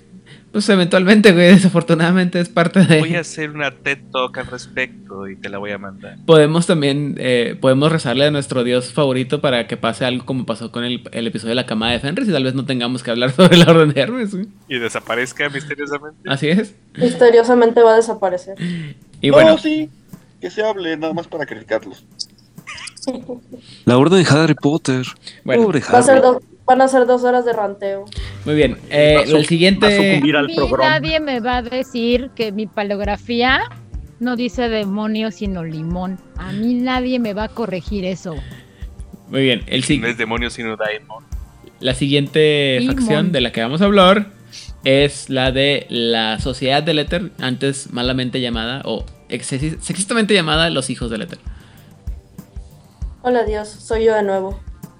Este, bueno, aquí entran dos conceptos que personalmente me gustan mucho, los, hi- los hijos del éter o la sociedad del éter, como les gusten llamar.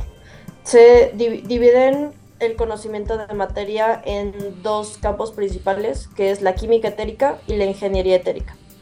Eh, en general, materia es la esfera más popular dentro de los eteritas eh, la ven como una capacidad sin límites y sin fin de, de permutaciones y aplicaciones posibles.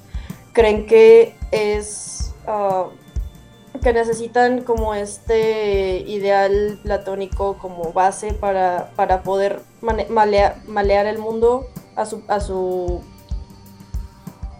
pues sí, a, a su Moldear. imagen y semejanza. Como, ¿Antojo? como ellos, ellos decidan a su antojo, ajá, sí porque claramente no estamos, no están, no están este, hechos de, de un montón de narcisistas egocéntricos.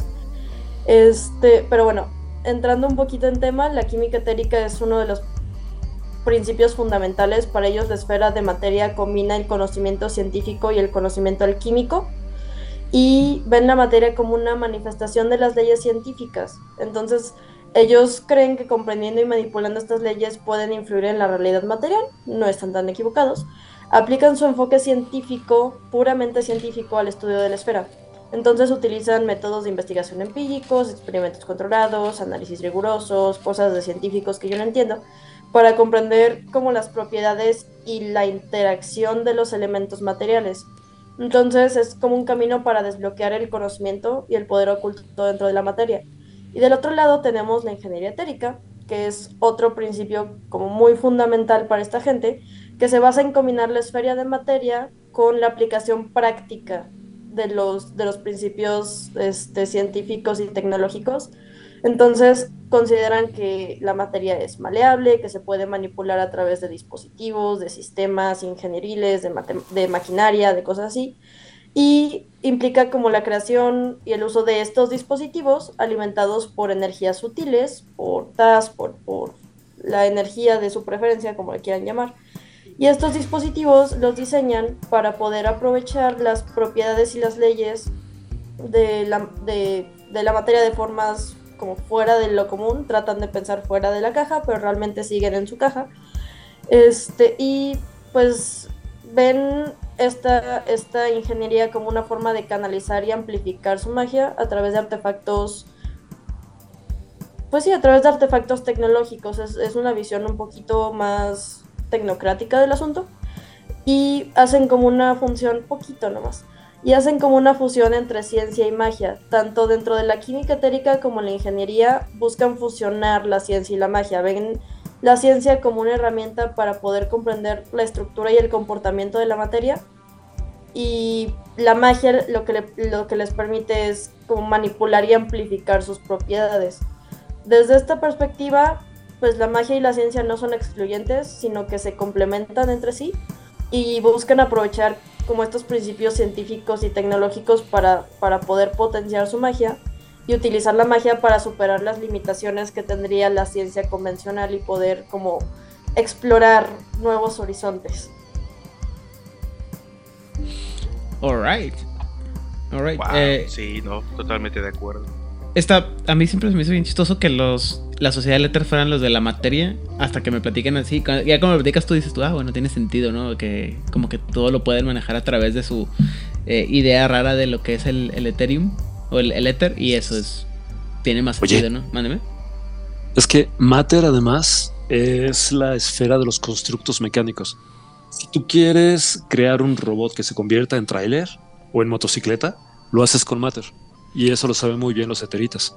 Con Matter de 3 ya tienes un Transformer.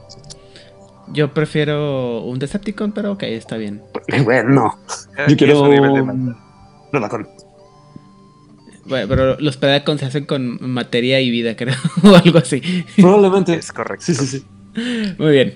Muchas O gracias. sea que lo que vimos en la película de Van Helsing sería, o sea, lo que hacía el Drácula de Van Helsing estaría mucho más cercano a un Eterita. Sí, Sí. cualquier, cualquier, utiliz- cualquier cosa que, que combine la ciencia con la magia para amplificar las capacidades de la ciencia y poder controlar la canalización de magia es puramente eterita.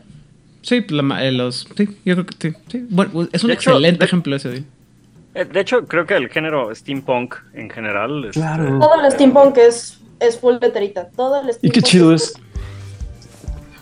De hecho, el ejemplo que a mí más me gusta es, es un capítulo de Love, Dead and Robots en el que un, una kitsune pierde su capacidad para transformarse en kitsune por, la, por toda la influencia tecnológica de la ciudad y, y un vato que era que hacía este robots la convierte en un robot que se puede transformar en, en- en zorro.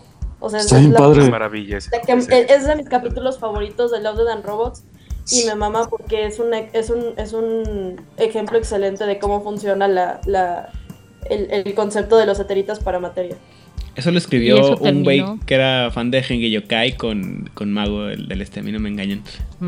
La neta. Durísimo, eh. Este episodio terminó más bonito que la guerra de los mapaches. Y sí, güey. Muy bien, gracias. Nunca eh, me lo va a perdonar, nunca. A ti te lo perdoné, lo que no supero es la película. Muchas gracias, Monse. Eh, la siguiente es la área de, bueno, la visión de los verbena. Y esa Audín de a Odín. Matatena. Verbena, verbena, verbena. Ah, ya, ya quiero llegar a esa no parte para, para pelearme con esa, con el, el verbena. Ya, me urge llegar a esa, a ese. ¿Por qué te quieres pelear con los verbena tan chidos que son? Pero bueno, tú qué vas a saber de la vida. Si apoyas a la orden de Hermes. Eh, Este, para nuestro administrador de chinchetas, acuérdenme que cuando ah, lleguemos al episodio de verbena, tengo que una, una aclaración muy importante que hacer. Ok. Adelante, Odín. Creo que las Estaba voces- esperando que no me matara la nuez. Ya.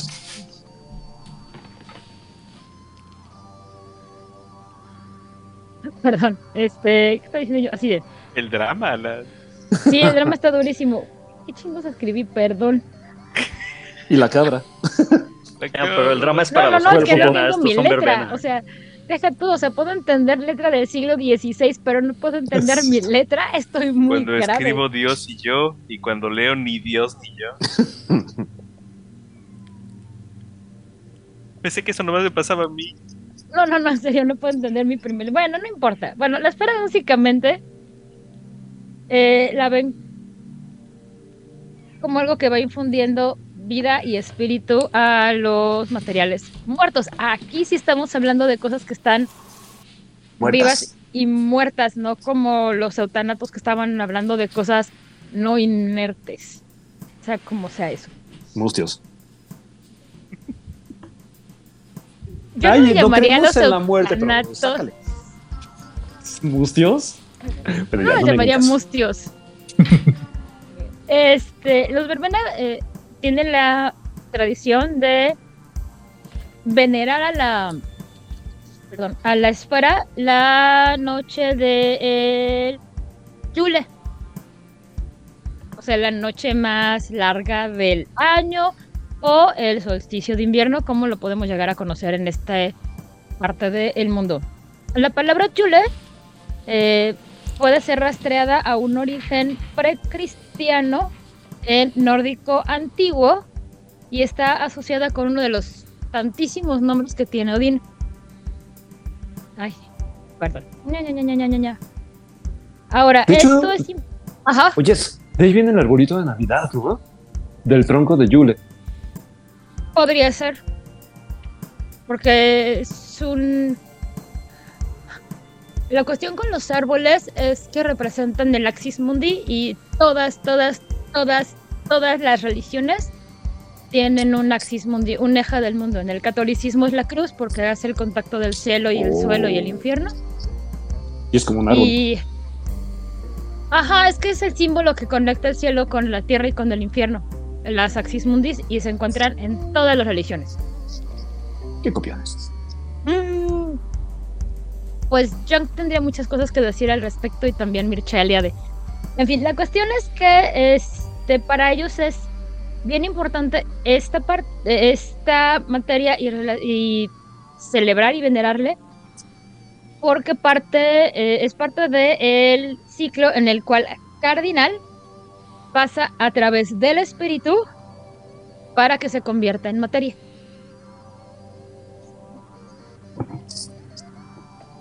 El Ok. ciclo Ajá. de la vida, Timón y Pumba. ¿Ya saben cómo va esto? Ajá, el ciclo Pumba, sin fin que nos mueve a todos así. Sin tantos gases como Pumba. Y Yo no escribí esa historia.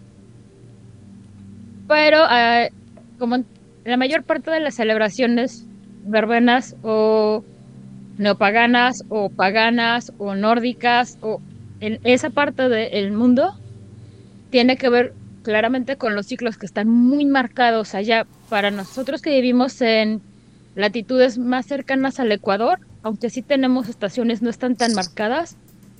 Así que aunque tengamos inviernos fríos, no son fríos helados, o sea, seguimos teniendo hojas en los árboles. Para esas latitudes llega el invierno y todo se congela y todo se muere. Así que los ciclos de vida y muerte son muy claros. Para nosotros, no tanto. Ok. Ah. Ok, ya, ya, ya. Ya, le- ya agarrando más. Ya le agarré la onda. Ajá. ¿Ya? ¿Alguien más no entendió algo? Eh, Lo que pasa es que creo que la, la cosa es esa, ¿no? O sea. Lo que me, me genera sensación es este de si pasa, si es espíritu y pasa, bueno, si es Prime a través de espíritu. O sea, que yo soy animista y pienso que el espíritu tiene vida por definición, entonces por lo tanto tendría que ser algo de que terminara en vida y no en materia, pero igual. y, Lo que pues, pasa es que bajo este paradigma están concediéndole este vida y espíritu a lo que está muerto. mm. Alright, Bueno, materiales muertos. ok. Muy bien. ¿Algo más que agregar sobre ese tema? ¿No? Mm, nope. Muy bien. Entonces, eh, la siguiente facción son los adeptos virtuales. Yay, adeptos virtuales. Bueno, los adeptos virtuales llaman a la esfera de materia los bloques de la construcción. eh, ya que ellos ven el universo así como una especie de eh, programa eh, o sí, sí, una serie de códigos. Entonces, estos bloques de construcción conforman la realidad y eh, eh, dentro de su paradigma la, la materia no es otra cosa más que energía ralentizada. Y sin embargo, estamos hablando de que hay algunas tradiciones en donde hay ciertas esferas en las que son más eh, débiles. Eh, podríamos decir que los adeptos virtuales, eh, eh, la esfera de Matter es una de las esferas que no alcanzan a comprender muy bien. y tiene mucho sentido porque ellos prefieren este concepto de, de la eh, red digital, eh, la realidad 2.0 y, y- y- y todo eso, en donde el- el- los efectos de materia realmente no, no funcionan, no, no son muy útiles. Entonces eh, es, es una de las esferas menos trabajadas por la tradición y normalmente prefieren ir con, con alguien de la sociedad del éter o eterita o hijos del éter, como le quieran llamar, eh, para este, eh, que hagan cualquier cosa que ellos necesiten con respecto a materia, eh, ya sea equipo, tecnología, etcétera. Normalmente suelen asociarse con ellos para obtenerla. Y los que realmente, eh, de- de adeptos virtuales que realmente aprenden a utilizar la, la esfera de, de Matter, suelen ser muy obvios en su uso, suelen tener ropa muy extravagante, eh, tener implantes cibernéticos, los mejores rigs, los mejores decks para, para eh, conectarse a la red. Eh, algunos eh, los, los compararían como el, el rey Midas, porque pues son como muy ostentosos, muy vistosos en, en, aquellos que tienen uso de, esta, de estos bloques de construcción. Sin embargo, bueno, obviamente como que eso hace que no tengan muy buen entendimiento de cómo funciona el mundo y, digo, ciertamente un, carro está hecho de, de, acero porque es más conveniente y, el convertir un carro a plata pura, por ejemplo, eventualmente va a hacer que pues, los pistones revienten, ¿no? Entonces es, es el tipo de cosas que los autos virtuales no, no alcanzan a entender y que la red digital pues eso realmente no es un impedimento. Y entonces pues básicamente esa es como su, su forma de, de entender o de llevar a cabo la, la esfera de materia. Minecraft es su campo de entrenamiento. Yo no muy malo.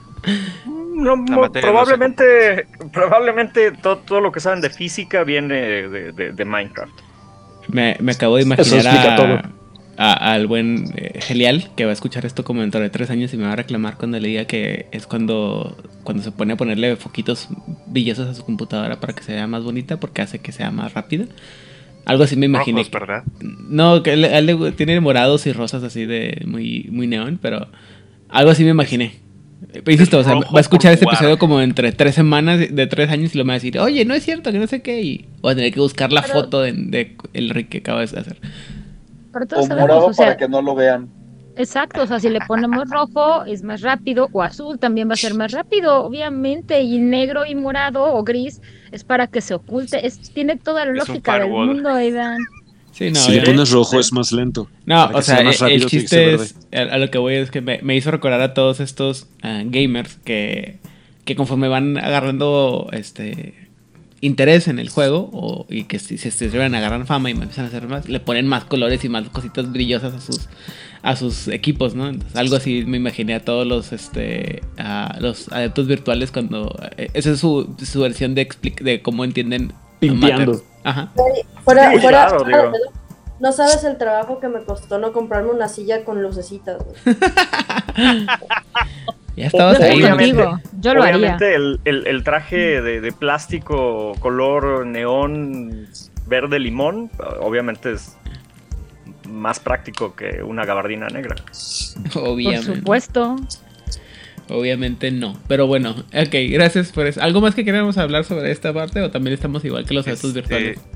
Dime. No, yo sí quiero decir algo. Eh, como un representante este, eh, designado, trabajo de eso, eh, francamente encuentro la falta de conocimiento de los virtual adepts abismal. No, no funciona como si fuera un videojuego, jóvenes. Pónganse, vayan, vayan con una eterita, solamente necesitan algo. No lo hagan ustedes, para echarlo a perder. Eso dices tú, porque no te has visto gritándole a tu monitor. Digo, pero, pero, pero un carro hecho completamente de plata se va a ver bien chido. Ah, no, sí, No, bueno. no Y mira, ponle un hombre lobo enfrente y vas a ver Es como, es como en los pingüinos de Madagascar que querían su, su avión hecho de, de oro y entonces le dice, güey, somos ricos, la física no aplica eso con nosotros, así. Gorditos y bonitos. Gorditos y Ay, bonitos. sí, sí son orcos, oye. Sí son orcos de 40 mil, ¿no? Sí, Odil. Kaboom. Muy bien. Ya, todo lo que Eh, tengo que decir. La siguiente facción de la que vamos a hablar entonces es la de los Al-Ibatin. Y para eso, he dicho nada. Eh, Mm, Bueno, la verdad es que sobre los Aclibatín no encontré bien como su interpretación sobre materia, pero sí podemos encontrar cómo lo hacen. Entonces, sabemos que utilizan matraces, botellas, alambiques, esencias y ungüentos, y en algunas ocasiones laboratorios completos para crear pociones extrañas. Eh, curiosamente no es eh, materia no es algo que trabajen mucho. No sé qué, o sea, lo pueden llegar a conocer, pero no es algo que, le- que les interese mucho, dado que su paradigma tiene que ver más con la idea de estamos en todos lados al mismo tiempo, ¿cómo es? En todos lados al mismo tiempo, en Todo todas en todos lados al al mismo tiempo. eso mero. Y cuando la llegan a utilizar, como son bastante sutiles, no les gusta hacer alteraciones muy vistosas de- dentro de la materia. Esto significa que posiblemente llegan al punto 1 o 2, eh, algo que, todo, que no llegue a romper mucho con el consenso. Eh, pero sí tenemos un excelente ejemplo del uso de materia en los Aclibatín, que es el acero de Damasco. Así es.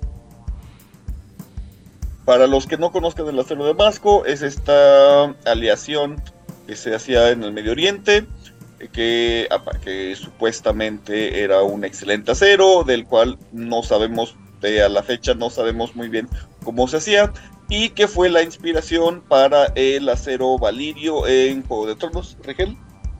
Ah, me, me va a tardar solamente un minuto. Eh, de hecho, sí sabemos que son Ah, sí, ah, nanotubos de carbono. No, sí son nanotubos de carbono debido a la forma en que se generaba. Y es el mismo acero que se utilizaba en Toledo. Y originalmente donde se formaba era en India. De ahí mandaban los bloquecitos a Damasco, a Toledo y otros lugares como el sur de Inglaterra. De ahí vienen las navajas, este, que en lugar de, de cortar, casi casi separaban la materia. Todo un efecto. pues, Oh, muchas gracias por ese dato, no, no lo conocía. Y pues básicamente eso es todo. Ok. Gracias. Eh, el siguiente serían los Copaley. Y, y debo decir antes de empezar que me parece que es profundamente colonialista la visión que les han dado a los Capaloey acerca de este. Ok. Y explicaré mi tesis. Pero primero voy a explicar, según esto, qué es Mater para los Capaloey. Básicamente, esta es. Tampoco explica muy bien qué es, pero te dicen para qué la usan. Y es para afectar al mundo no vivo. Así, tal cual. A diferencia de vida que se utiliza para afectar los cuerpos. Hasta ahí todo, todo el mundo diría, "Ah, está bien, no, no, no tiene mayor problema.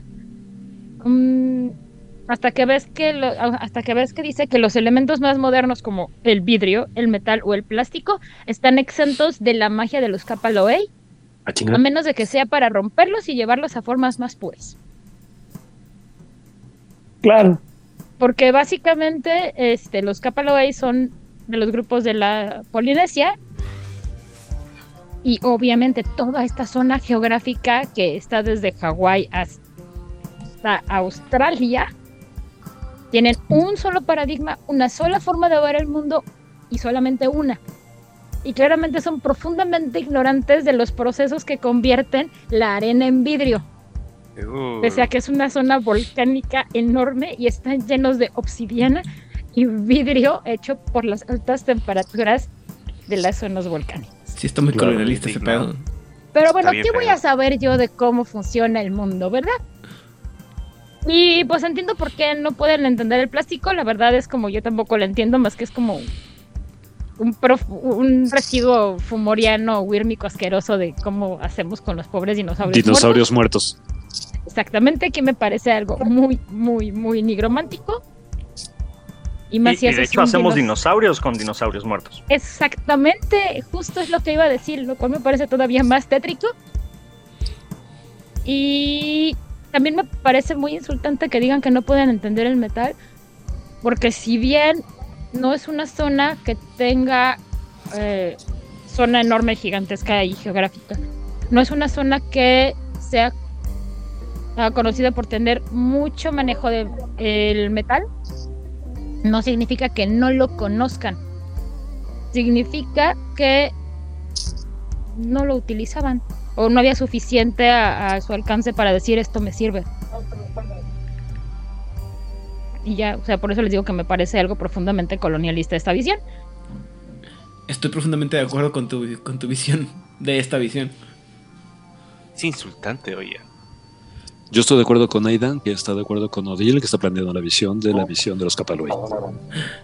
Muy bien, gracias. Eh, gracias, Odil. ¿Lo de qué? La que sigue es la de los Solificati. Y esa no creo que le tocaba. Ah, ah, ah, ah. Todos dimos un paso para Creo atrás. que, creo que no. Creo que no lo puse en la lista, perdón. Entonces, Pero bueno, básicamente. Los solificati, los solificati son eh, una eh, tradición muy antigua que, como dijo Rigel, está muy interesante eh, eh, esa historia y creo que eh, eh, es.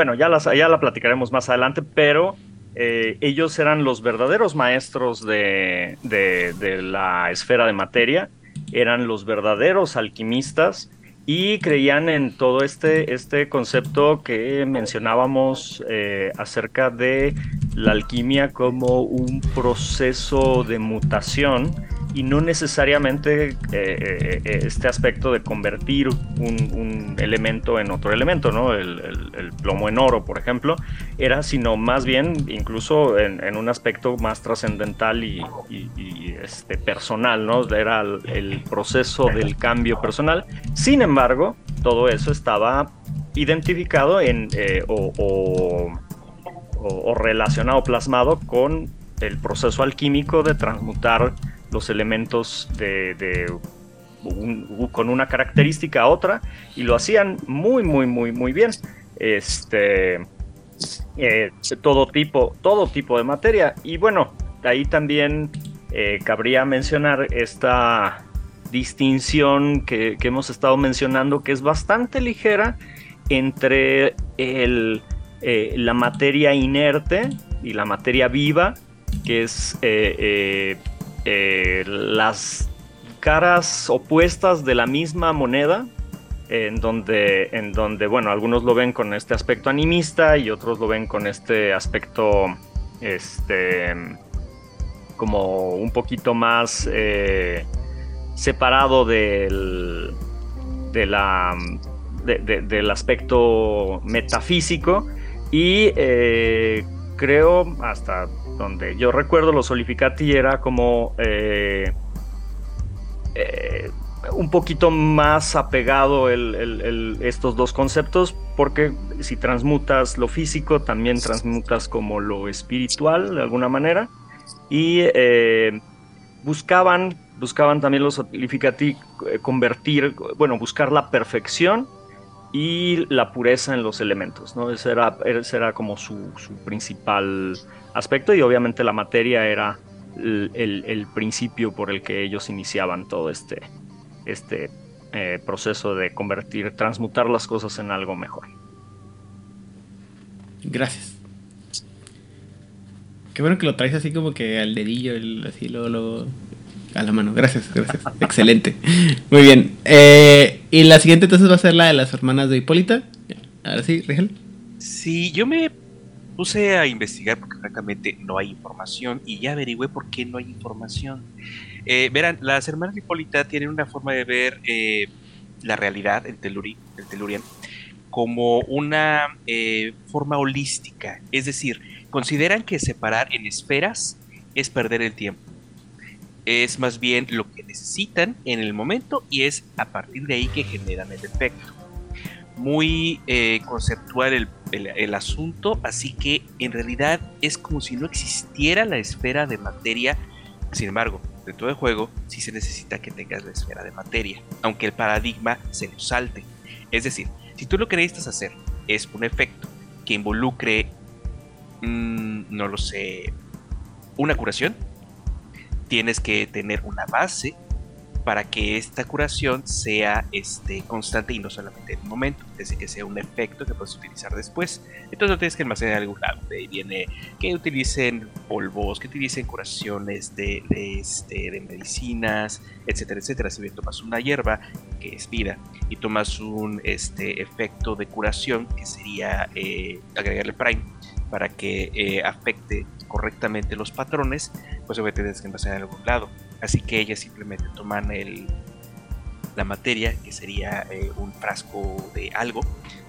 Necesitamos el juego que tenga materia, pero dentro del concepto de ellas, y hablo de ellas, ellas, eh, ahorita, bueno, no ahorita, sino otra chicheta aquí, porque son una idea muy interesante, son las furias negras de los magos. Sí, las verdaderas eh, descendientes de Hipólita. Entonces, eh, almacenan el efecto en un, en un frasco. Entonces, pues obviamente tiene que ser asociado a algo de materia y entonces ya puede suceder que lo utilicen. Entonces está muy implícito el uso de materia, está interesante, lo encuentro limitado, eh, si bien no es colonialista como hemos visto en otros lados, encuentro que no le echaron las suficientes ganitas. Eh, aquí la gente de, autora del, del juego. La verdad es que estaría muy interesante que lo, que lo hubieran desarrollado más, pero está abismal en ese sentido, así que definitivamente está hecho para que se, sean NPCs. No lo recomiendo para jugadores. Bueno, recordemos que los, las hermanas de Hipólita es una de las facciones más chiquitas dentro del mundo de mago, entonces también por eso no, no tienen tanto desarrollo. Y su paradigma también está bastante limitado. Y eso lo explicaría, pero no pasa nada. Entonces, eh, el siguiente serían los Taftani. Bueno, como nos explicaba Hernán la semana pasada desde Asha, los Taftani creen en el Asha, Ajá. que quiere decir que la verdad. Eh, sí, está más acá. Que El, el Asha, más, más acá que Asha. Ay, son terribles. Este.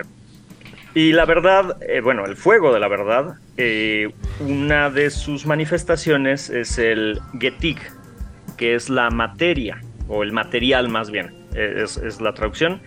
Y también es un sinónimo que utilizan los Taftani y los Jeans para referirse al mundo mundano, al mundo material. El Getig, así le dicen a, nuestro, a nuestro mundo, o sea, el material. Y este, los Taftani creen que cuando la fuerza toma una forma física, pierde un poco de su poder, porque recordemos que, si hay una tradición que les gusta el, el Big Bada Boom, son los Taftani, y pues la materia no es como esa esfera que permite ese, ese Big Bada Boom, así que, eh, eh, bueno, podría parecer no tan útil para ellos, sin embargo, la tercera encarnación de la verdad es la esfera de materia porque eh, eh, por tradición los taftanis suelen eh, dedicarse a, alguna manualidad, algún arte manual como tejer alfombras, hacer este, vasijas, al- algún tipo de,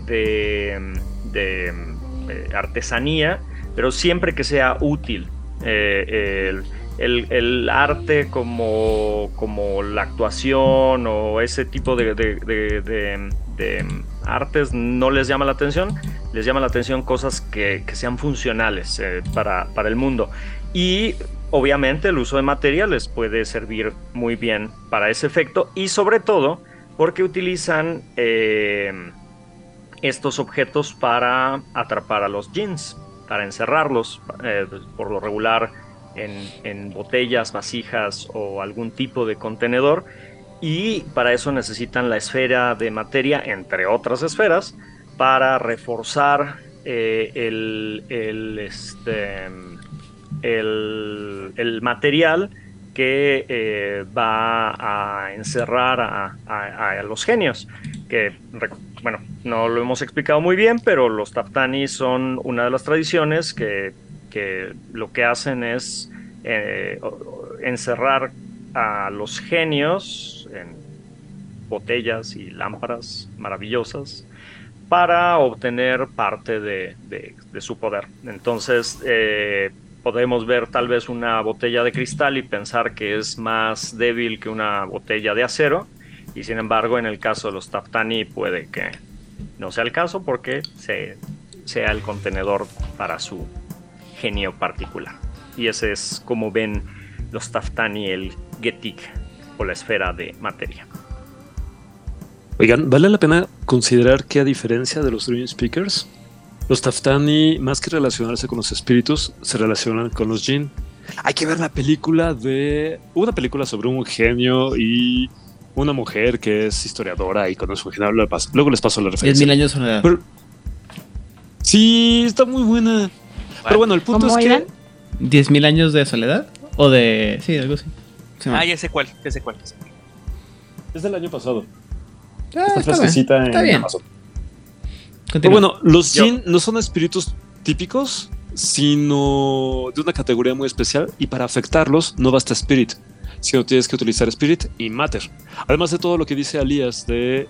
Elías dice que necesitas artefactos donde contenerlos y estos artefactos están reforzados. Además, los propios Jin y los Efrit necesitan Matter y Spirit para poder interactuar con ellos. E interactuar es como doblegarlos, dominarlos y así. Puedes, puedes, puedes llegar a un trato con ellos y muchas veces es mejor llegar a un acuerdo. ¿Para qué necesitas golpearlos? Hay veces que no quieren cooperar mucho, así que pues no queda de otra más que encerrarlos a la, a la malagueña. Muy O bien. sea, con ellos no aplica la de más vale un, buen, un mal trato que un buen pleito. Sí, no, Pues prefieren el buen pleito. ¿Cuánta Eh. violencia? como Ah, siempre. Sí, son los más cadabón de todos. Muy bien. Ah, la siguiente facción va a ser la de los templarios. Y ahora sí, Cajel. Híjole, pues miren que los templarios, como se puede imaginar, pues son monjes guerreros. Entonces, todo su concepto de utilizar las esferas es muy eh, particular y sobre todo es muy eh, práctico. Así que utilizar materia es importante. Eh, tienen efectos para reforzar sus armaduras, para reforzar este, sus armas. Y el chismecito que les traigo es que es una de las pocas facciones que saben cómo generar este material mágico, literalmente es un material mágico llamado premium. Resulta que estos estaban como parte del pensamiento de la cábala, eh, del pensamiento puro, de hace muchos, muchos, muchos años, ya hablaremos de ellos, todo, su génesis, eh, estuvieron asociados con eh, los ingenieros originales, los que dieron origen a la iteración X. Entonces, eh, sí, estos ingenieros les pasa- estuvieron eh, trabajando muy, muy de la mano con los caballeros templarios y son los únicos que no están en, dentro de la tecnocracia que tienen el secreto del el forjado. Bueno, no solamente la creación, sino el forjado del premium. Así que sí, si quieres una espada mágica, tienes que ir con esta secreta. Es una sociedad secreta de una sociedad secreta. Imagínense cómo está el asunto.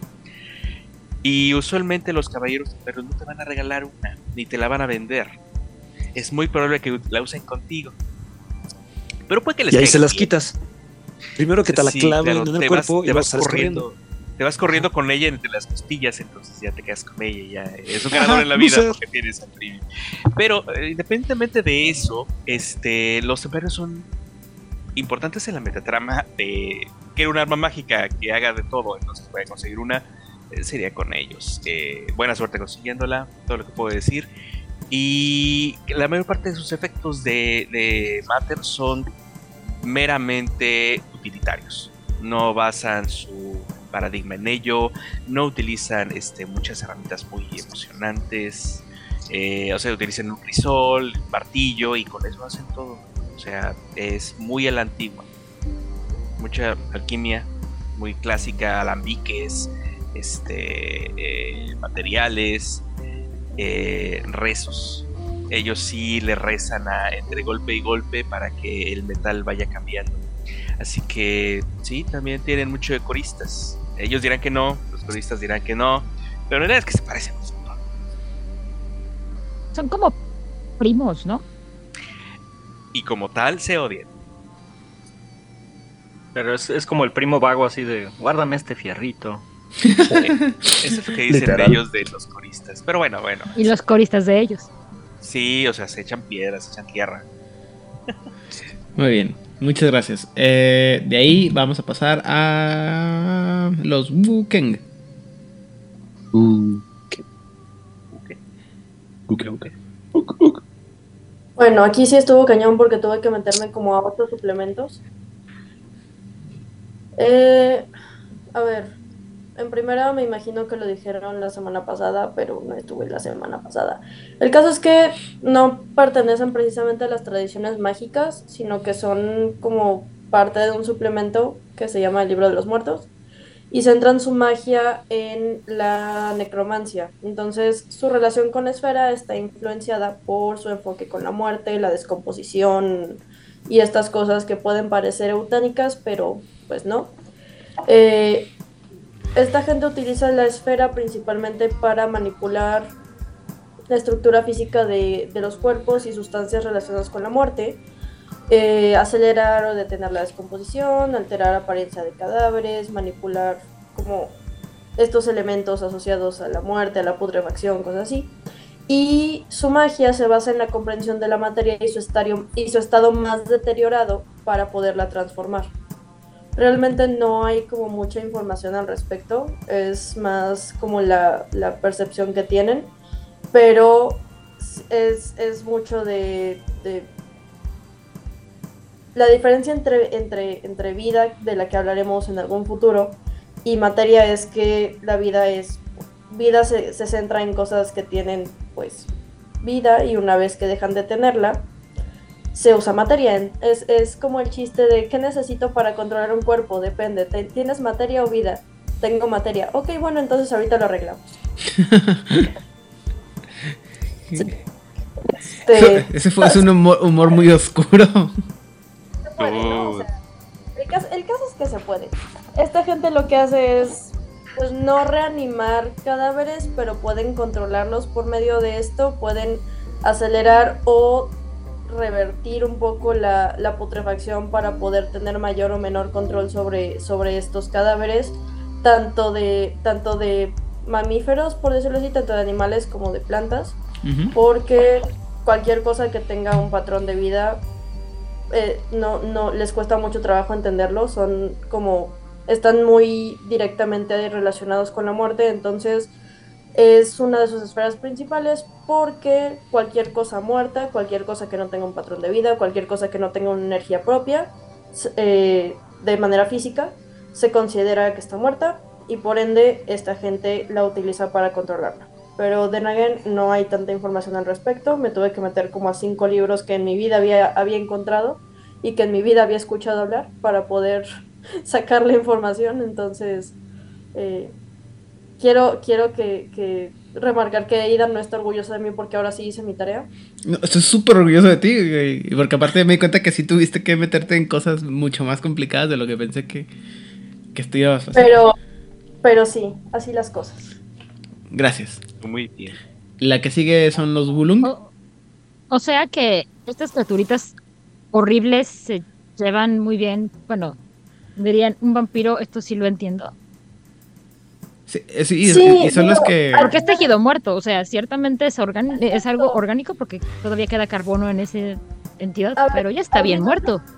Exacto, al final del día esta gente eh, son, bueno, ya nos meteremos en detalle más adelante me imagino, pero son una práctica de, de magos en, en China principalmente, como chamanes y cosas así, pero para poder salvarse a sí mismos tuvieron que tomar decisiones difíciles y ser esclavizados por fuerzas infernales. Entonces todo lo que son vampiros y así lo entienden a la perfección. O sea, ellos entienden mejor cómo funciona un vampiro que cómo funciona un ser humano. Ah, y eso, se hace- se supone Wow. que es el tipo de gente que te hace el chiste de que tengo que vengar a mi hermano, tienes mi espada, tienes mi hacha, y a tu hermano, güey. Y a tu hermano, sí. Son esos güeyes. Ay, son grande chiste, me encanta. güeyes. Son, son ese vato que cuando, que cuando el clérigo llega tarde, estos güeyes se, se remangan y dicen no me revocaron mi título médico por nada. Así es. Andas con todo. Filosa. Sí, güey, sí, sí, sí, a full. Clérigo que estaría totalmente en contra de lo que está pasando en este momento. No, nunca, nunca viste conozco de... un chingo de clérigos que están en contra de lo que está pasando en este momento, pero pues así funciona esta gente, o sea, esta gente es como de... No, no sé si hay, hay un video, no me acuerdo si lo vi en TikTok o en dónde, que están, está un güey que lo están entrevistando en las noticias y dice que estaban, estaban haciendo un LARP y encontraron un cadáver Ah, grande. y, Un gran video. y dice que él intentó un, un hechizo de, de Curación. curación, pero que no funcionó y que llegó el necromancer y el necromancer intentó resucitar, pero pues a este carnal le faltaba la cabeza, entonces no lo pudieron resucitar. Y entonces dicen que la policía se emputó con ellos porque al parecer este hechizo utilizaba un montón de brillantina y contaminaron la escena del crimen. Amo ese video, así como me Este dio es- tanta alegría y tanta serotonina Oye, sí, como sí, varias es- semanas. es mejores que está en hierbas el güey. eh, Este... como es- de, esto se puede Y no la considerar compartía. contaminación de una escena del crimen porque Ah. utilizaba un chingo de brillantina. También, eh, también es el chiste del, del, ¿cómo se llama? Del clérigo Cobol, ¿no? Así como que está muy herido el compañero y lo, este, voy a, voy a usar purificar, ¿por qué usa purificar alimentos en lugar de, de ¿cómo se llama? De curar. Buenísimo. Ok, tengo que contar esto porque si no reviento no tiene nada que ver. En mi último juego de Cabazos y Dragones nos enfrentamos a un dragón, le ganamos al dragón, este, Nosotros looteamos al dragón, encontramos muchas cosas, entre ellos carne de dragón, e hicimos comida de raciones con esta carne de dragón. Avanzamos al siguiente escenario y nos encontramos una cueva en donde había muchos pedacitos de cosas afuera de estos animales y entramos a la cueva y vemos grandes montañas de tesoros. Y de pronto en el fondo escuchamos un ¡clic! y salió un dragoncito. Ajá, muy pequeño para estándares tamaño del dragón que nos habíamos enfrentado antes. Importante mencionar, esto pasó en un juego y luego el dragoncito en la siguiente sesión. En el en la situación de que no quería de que no queríamos matar a un bebé, porque claramente era un bebé dragón, pero bebé, decidimos que este le íbamos a dar No. comida y le No. No. el problema es que estábamos como tan absortos que no caímos en cuenta hasta que de pronto ya acaba la escena y uno de los jugadores se queda. Momento, ¿qué carne le dimos al dragoncito? Pero ya hasta que habíamos salido de la cueva Son terribles personas y no quiero jugar con ustedes en y, sus mesas. y aplicamos la de, no, pretenderé que eso no pasó, vámonos. Ajá. Sí, porque aparte también el narrador se quedó así de. A ver, momento, ¿qué hicieron? Y empieza a hacer cuenta de las raciones que traíamos. Y es, A, a mí no me engañas, tu narrador lo momento. hizo con, con todo no, conocimiento no, de causa. no, no, no, no, esta vez sí se quedó así de. No, él lo hizo con conocimiento de causa. Vamos a hacer como que esto no pasó, no quiero saber nada de esta escena, me parece deleznable lo que hicieron, pero se llevaron un loot de 5 mil monedas de oro sea, todos los premió, güey. No, no. No es- narrador lo hizo- inocente. Lo hizo con, con su conocimiento de causa. Pero bueno, muy bien. Continuemos. El que sigue, los Bulung. Muy bien. Antes de que continuemos con cosas más terribles aún, eh, los Gulung, eh, eh, unos de, de los, de los grupos de la zona de Oriente, ellos eh, creen eh, que la esfera de Mater es el Gucci, que quiere decir sustancia. Y los Gulung utilizan el Gushi dentro de sus, de sus procesos alquímicos. Eh, obviamente no tan occidentales como, como, como los alquimistas tradicionales, pero sí a la usanza más de la, de la, de la tradición china. Creen al igual que los Akashiana, en los eh, estos eh, cinco, eh, cinco, no les llaman elementos, les llaman agentes, los cinco agentes, que es metal, tierra, agua, madera y fuego. Y no lo entienden como, como elementos per se, sino eh, piensan más eh, como una representación energética. De hecho, eh, tiene más que ver con la esfera de forces que con la esfera de matter. Sin embargo, eh, es, es como son complementarias. Forces y matter parecen ser eh, dentro de su paradigma eh, necesarias, digamos, por así decirlo, para, para manipular la energía y manejar, manipular eh, el, el elemento. Aunque muy probablemente si tienen que manejar madera, yo exigiría que deben de tener por lo menos life. Pero, este, bueno, dentro del paradigma este, están estos cinco elementos, cinco agentes.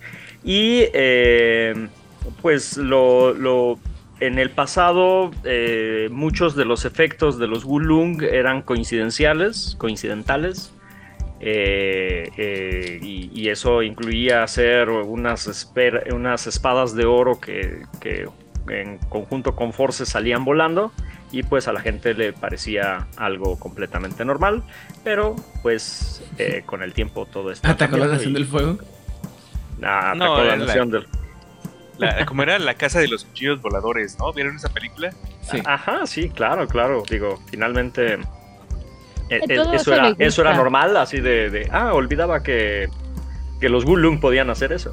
Eh, La es gente Claro. siempre salta sobre los brotes de bambú. Por supuesto, eso le normal, gusta al en- en emperador Asia amarillo. Es el medio de transporte este, común, ¿no? Tradicional.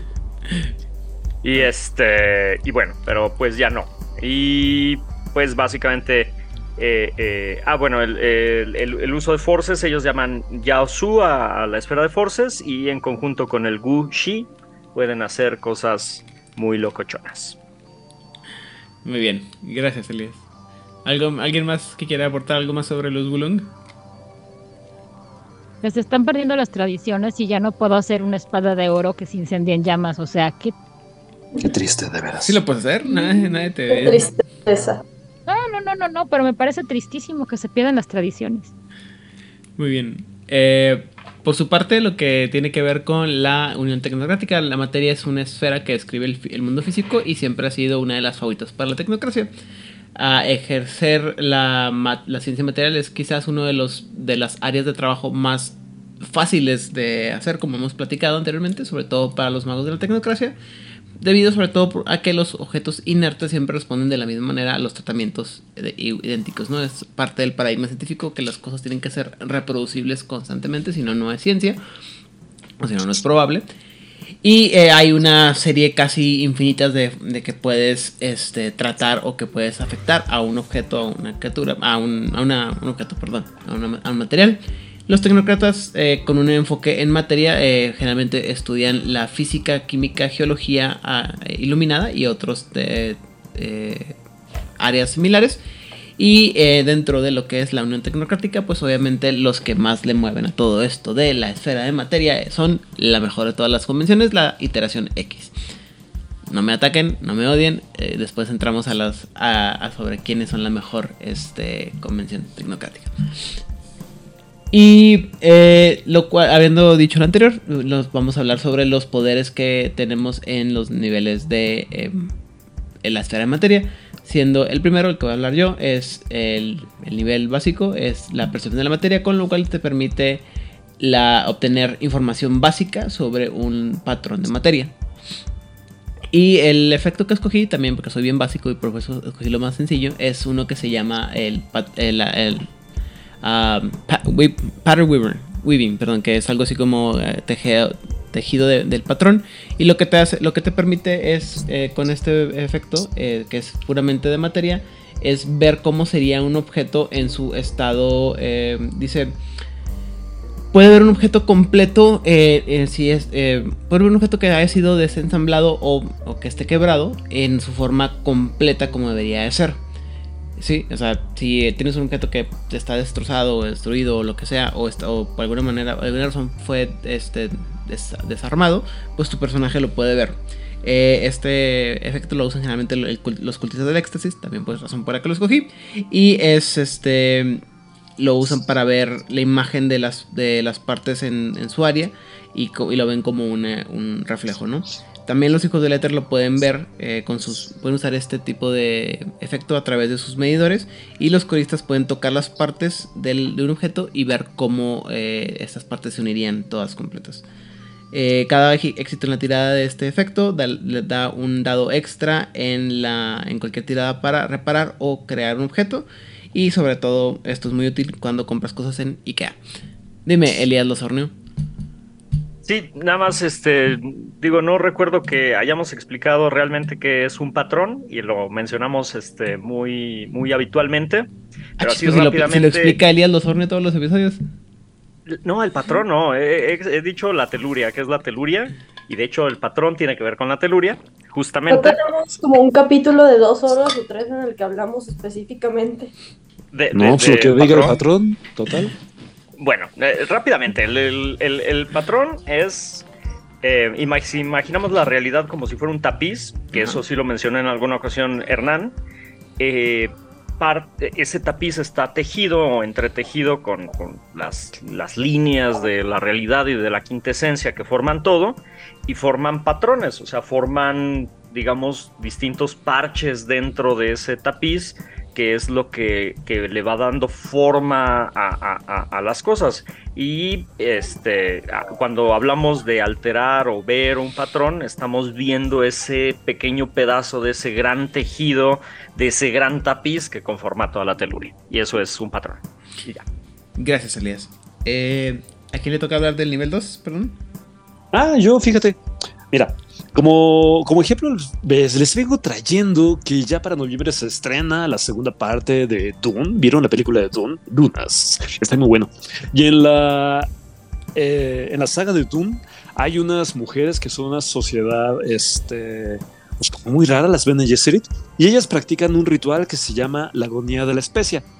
Ellas, para graduarse y ser reverendas madres, eh, beben un veneno, meten, bebiéndolo, un veneno a su cuerpo y utilizando su entrenamiento particular de Bene Gesserit, ese veneno lo neutralizan y lo convierten en algo más. Lo que ellas están haciendo es utilizar una combinación de Matter, Matter de 2 y evidentemente Life, porque están manipulando un patrón, un patrón, como dice Elias, un patrón de Matter, que es propiamente el veneno, dentro del contexto de un patrón de vida, que es el propio cuerpo de la mujer. Entonces, el que una persona pueda convertir un veneno en una vitamina, un veneno en alimento, un veneno en agua, es utilizando en conjunción matter de 2 y vida también de 2. Está bastante sencillo, puedes a nivel un poquito como de aprendiz ir aprendiéndolo porque nunca sabes cuándo te puede salvar la vida. Y eh, nomás para aclarar, ¿qué es lo que hace Materia en 2? Hernán? Materia en 2 es transmutación básica. Puedes hacer pequeñas este, modificaciones en una espada, por ejemplo, volviéndola más dura. Puedes matar a alguien con un popote, siempre y cuando tú tengas mater de 2 y el popote esté dentro de tu paradigma. Y entonces lo puedes volver sólido como para que atraviese el algo, un patrón de vida que te esté atacando, por ejemplo. Entonces Y eso puedes- es coincidental. Sí, de ah, qué casualidad te maté con mi popote de plástico. De, de que queda en tu nariz a que quede en la nariz de una tortuga marina. Pero también es como el- la situación de que lo tapas de arriba y puedes, este, Y ya no ¿Atravesar una tuviste que estudiar mater. nunca hicieron Sí, eso es cuando estaban en la secundaria. No. No les hicieron hacer experimento, era muy divertido. Un popote, Por supuesto lo que tapas no. de arriba y. En mi secundaria respetábamos la integridad de las papas.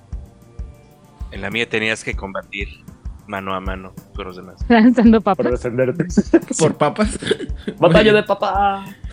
Muy bien. Y así, transmutaciones. Gracias. Eh, nivel 3. Muchas gracias. Nivel 3 es, valga la, la obviedad, la continuación del nivel 2. Del y entonces 2. Lo que podemos hacer aquí es alterar los materiales eh, ya a como queramos y podemos transformar incluso su estado esencial por ejemplo, convertir el acero en neblina o el agua en cristal. Claro, estos efectos van a ser temporales hasta que lleguemos a materia 5. Más podemos cambiar la densidad de un objeto, unir piezas rotas y quebrar eh, o bien romper cosas que existen enteras. Y Para reunir los corazones, los trozos de mi corazón. Oh. no creo, híjole, ya debería de ser este, correspondencia nivel 5. ¿Y todas Ah, las partes de la trifuerza? No estoy tan familiarizado con Zelda, honestamente. Entonces no sé si sería espíritu o mater, O los dos. o los dos. O los dos. Las eh, armaduras de los caballeros zodíacos serían este, Mater y En este canal llevamos cero días sin hablar de Caballeros del Zodiaco. Gracias. Prime. Digo, Sí, eso es un gran Prime. ejemplo. Mucho Prime. Totalmente. Y bueno, el efecto que yo elegí es de una de las convenciones más queridas, que son los ingenieros del vacío, que es la alteración eh, ambiental mayor, que em, te permite, eh, por ejemplo, alterar una máquina para que haga cosas que normalmente no haría, y destruir o reformar materiales como la piedra. Eh, claro, a mayor, mientras más denso sea el, el material, más éxitos se necesitan. Y aquí viene el ejemplo, precisamente de lo que se comentaba al principio, de el hielo, de si era con forces o con materia. Eh, aquí en este nivel lo puedes hacer precisamente. Que eh, puedes utilizar un aparato para ir este, moldeando el hielo y en caso de que estés eh, atrapado, lo puedes salir de ahí. Y pues esto es bastante útil para los ingenieros del vacío por los em, ecosistemas tan extraños y complejos en los que se tienen que estar moviendo. Alright. Thank you very much. Eh, muchas gracias. Eh, nivel 4. Esa soy yo. Yay. Y bueno, es- esto entra dentro de la transformación compleja. Eh, a este nivel ya adquiere, en términos de transformación de materia, un, un nivel de complejidad un poco mayor. Eh, puede no solo cambiar la esencia del material, sino cambiar la forma. Puede transformar completamente la forma de un objeto, cambiar la apariencia física de un objeto de manera drástica, como convertir, no sé, una espada en una llave, un- una piedra en una rosa, cosas que no tendrían sentido de, de forma normal. Eh, puedes fusionar objetos, no sé, la espada y el escudo para hacer un, un arma defensiva como... ¿Un zapato y un poderosa. teléfono? Creo. Ajá, sí, lo que sea. Eh, podrías incluso combinar diferentes metales para crear aleaciones con propiedades especiales, como lo hablábamos hace rato. Transformación de sustancias, este, pues lo típico, plomo en oro, temperatura de objetos a niveles extremos, líquidos en gases o sólidos. Y puedes crear criaturas que no estén vivas, digo, para eso necesitarías un nivel muy alto de vida, pero puedes crear seres vivos a través de manipulación de materia, eh, temporales o permanentes, dependiendo de tu nivel de éxitos, nivel de complejidad. Y... eh, ¿Qué más? ¿Qué más?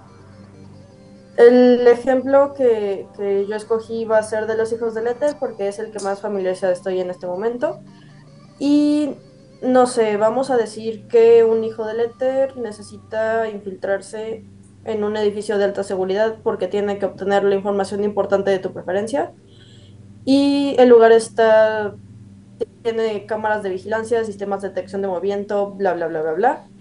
Y el, el Eterita en turno decide transformar las cámaras de vigilancia para transformar su estructura y apariencia y la cámara de vigilancia se convierte en un pájaro mecánico que puede seguir las órdenes del Eterita en turno eh, y puede manipular los, los sensores de movimiento ya que está cerca de ellos. eh, utilizando sus conocimientos de materia puede modificar la naturaleza física de las zonas sensibles al movimiento y convertirlas en áreas donde el movimiento es absorbido y no desencadena las alarmas. Entonces se puede utilizar de, de formas ya más pesadas, más creativas, más... Puedes literalmente transformar una cosa en otra, aunque no tenga las mismas propiedades, aunque no tenga las mismas, aunque no tenga la misma esencia. Eh, digo, la página nos, nos pone que puedes transformar un pedazo de plomo en un arma, pero en general realmente puedes ya manipular la, la materia a tu voluntad. Ok, cool. Suena, suena útil ya a este nivel. Digo, más útil. Y finalmente, nivel 5. ¿Por qué te ríes de Bueno, mí, pues ya. Eli- de Elías Luciornio? Ya el nivel 5, el nivel de la maestría total acerca de la materia. Este, en, en los otros niveles podías hacer que la materia cambiara de estado, pero ya en el nivel 5 puedes cambiar el punto de fusión, por ejemplo, o el punto de solidificación, el punto de evaporación, sublimación y condensación de un objeto. Entonces, eh, o sea, puedes hacer que el, agua hierva a temperatura ambiente o, que, este, no sé, que el aire se solidifique o, este...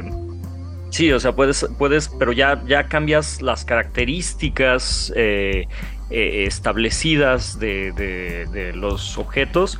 Puedes crear eh, materiales nuevos eh, que, antes no existían. Puedes alterar, pues sí, los, los aspectos fundamentales de la materia para que, por ejemplo, no interactúe con otros materiales. Podrías crear una bala que atraviesa específicamente el blindaje de un, de, un chaleco antibalas, por ejemplo.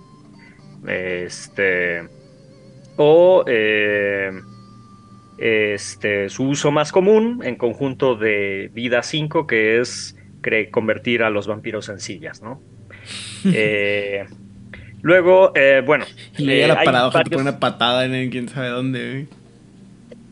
Bueno, este, eh, de los efectos están interesantes. Por ejemplo, hay uno en donde podemos este, hacer, eh, ya en conjunto con otras esferas, eh, empequeñecer a, cualquier maquinaria y, y que siga funcionando, a- mm, utilizando Matter de 5, Forces de 3 y Prime de 2, por ejemplo. O hay otro muy curioso en donde podemos hacer que eh, un objeto quede blindado ante el tiempo y, que siga teniendo su funcionalidad a través del tiempo. Por ejemplo, una máquina de escribir podríamos eh, este, protegerla con Matter de 5, Time de 5 y Entropía de 3 para que a pesar de que pase el tiempo siga sirviendo para escribir, no se deteriore e incluso con el paso de tiempo se va actualizando. Entonces, esa máquina de escribir, que no sé, tal vez la, blindamos en los años 30, en la actualidad se convertiría en una laptop este, y seguiría permitiéndonos este, escribir. Pero yo decidí que el efecto que, del que les iba a hablar el día de hoy y el que está bien chungo y que haría a, a Shiryu de dragón bastante orgulloso. Y, y creo que llevamos, ¿qué? Cinco minutos sin mencionar a los caballeros del zodiaco. Así es. Este, Muy y bien. que sería y digno de la furia del dragón. Es Ah, eh, un efecto de precisamente de los de los Gulung, que se despierta el dragón, Ruse the Dragon, que es un efecto de materia 5, Force 5, Prime 4 y Spirit 4, No en el más. cual No muy básico. Muy básico, muy básico, así de principiantes. Este, crean un, eh, necesitan la figura de un dragón ya sea de papel, de jade o de oro. Este, cuando y, realmente invocan al espíritu del dragón, pero es, es muy curioso porque invo- invocan al espíritu del dragón, eh, la, la figura toma vida, cobra vida, pero el dragón se manifiesta en una gran extensión de- de- de área, eh, en forma de terremotos, eh, en forma de tormentas, en forma de, de, este, de estas entidades de la naturaleza destructiva y pues eh, crea caos en contra de los enemigos de, de aquella persona con la que, que lo haya invocado, obviamente. Y es muy padre porque es un efecto coincidencial. Sí. Con Eres un monstruo. Eres Claro. un monstruo. Ok. Para la anécdota de otra vez, Odil se va a fechar. En Odisea Burbujas, el profesor A.G. Memelovsky tenía una regadera llamada la, regrade- la regadera micro macromática. ¡Oh, es cierto! Ajá. Que hacía todos chiquititos o grandotototes. Tanto cosas vivas como objetos. Y entonces llegó el doctor Hank Pym, le robó la regadera y de ahí se lo llevó a Marvel. Obviamente. Entonces, Es un Todo está conectado. Así es. Muy bien. Gracias a todos por cooperar con esta parte de, de los niveles de la materia. ¿Tenemos algo más de que hablar sobre la esfera de la materia en este episodio? yo solo tengo la duda de qué es lo que necesito para convertir los pantaloncillos de un hombre lobo en plata. Mucho valor. Buena güey. voluntad. Mater 4 y mucho valor. Tráigame un hombre lobo. Bueno, ¿qué tan permanente quieres que sea el efecto que se mantengan siendo de plata? Lo suficiente para que después pueda correr. Puede ¿Tú decir, él? y corra. Mater No, yo- 4 y una tirada de iniciativa mamaloncísima. Ajá. O inteligencia de uno. Que no te importe, digo. Muy Poco bien. sentido común. A- aparte, aparte, ¿trae los pantalones puestos o no? De preferencia que los tenga puestos.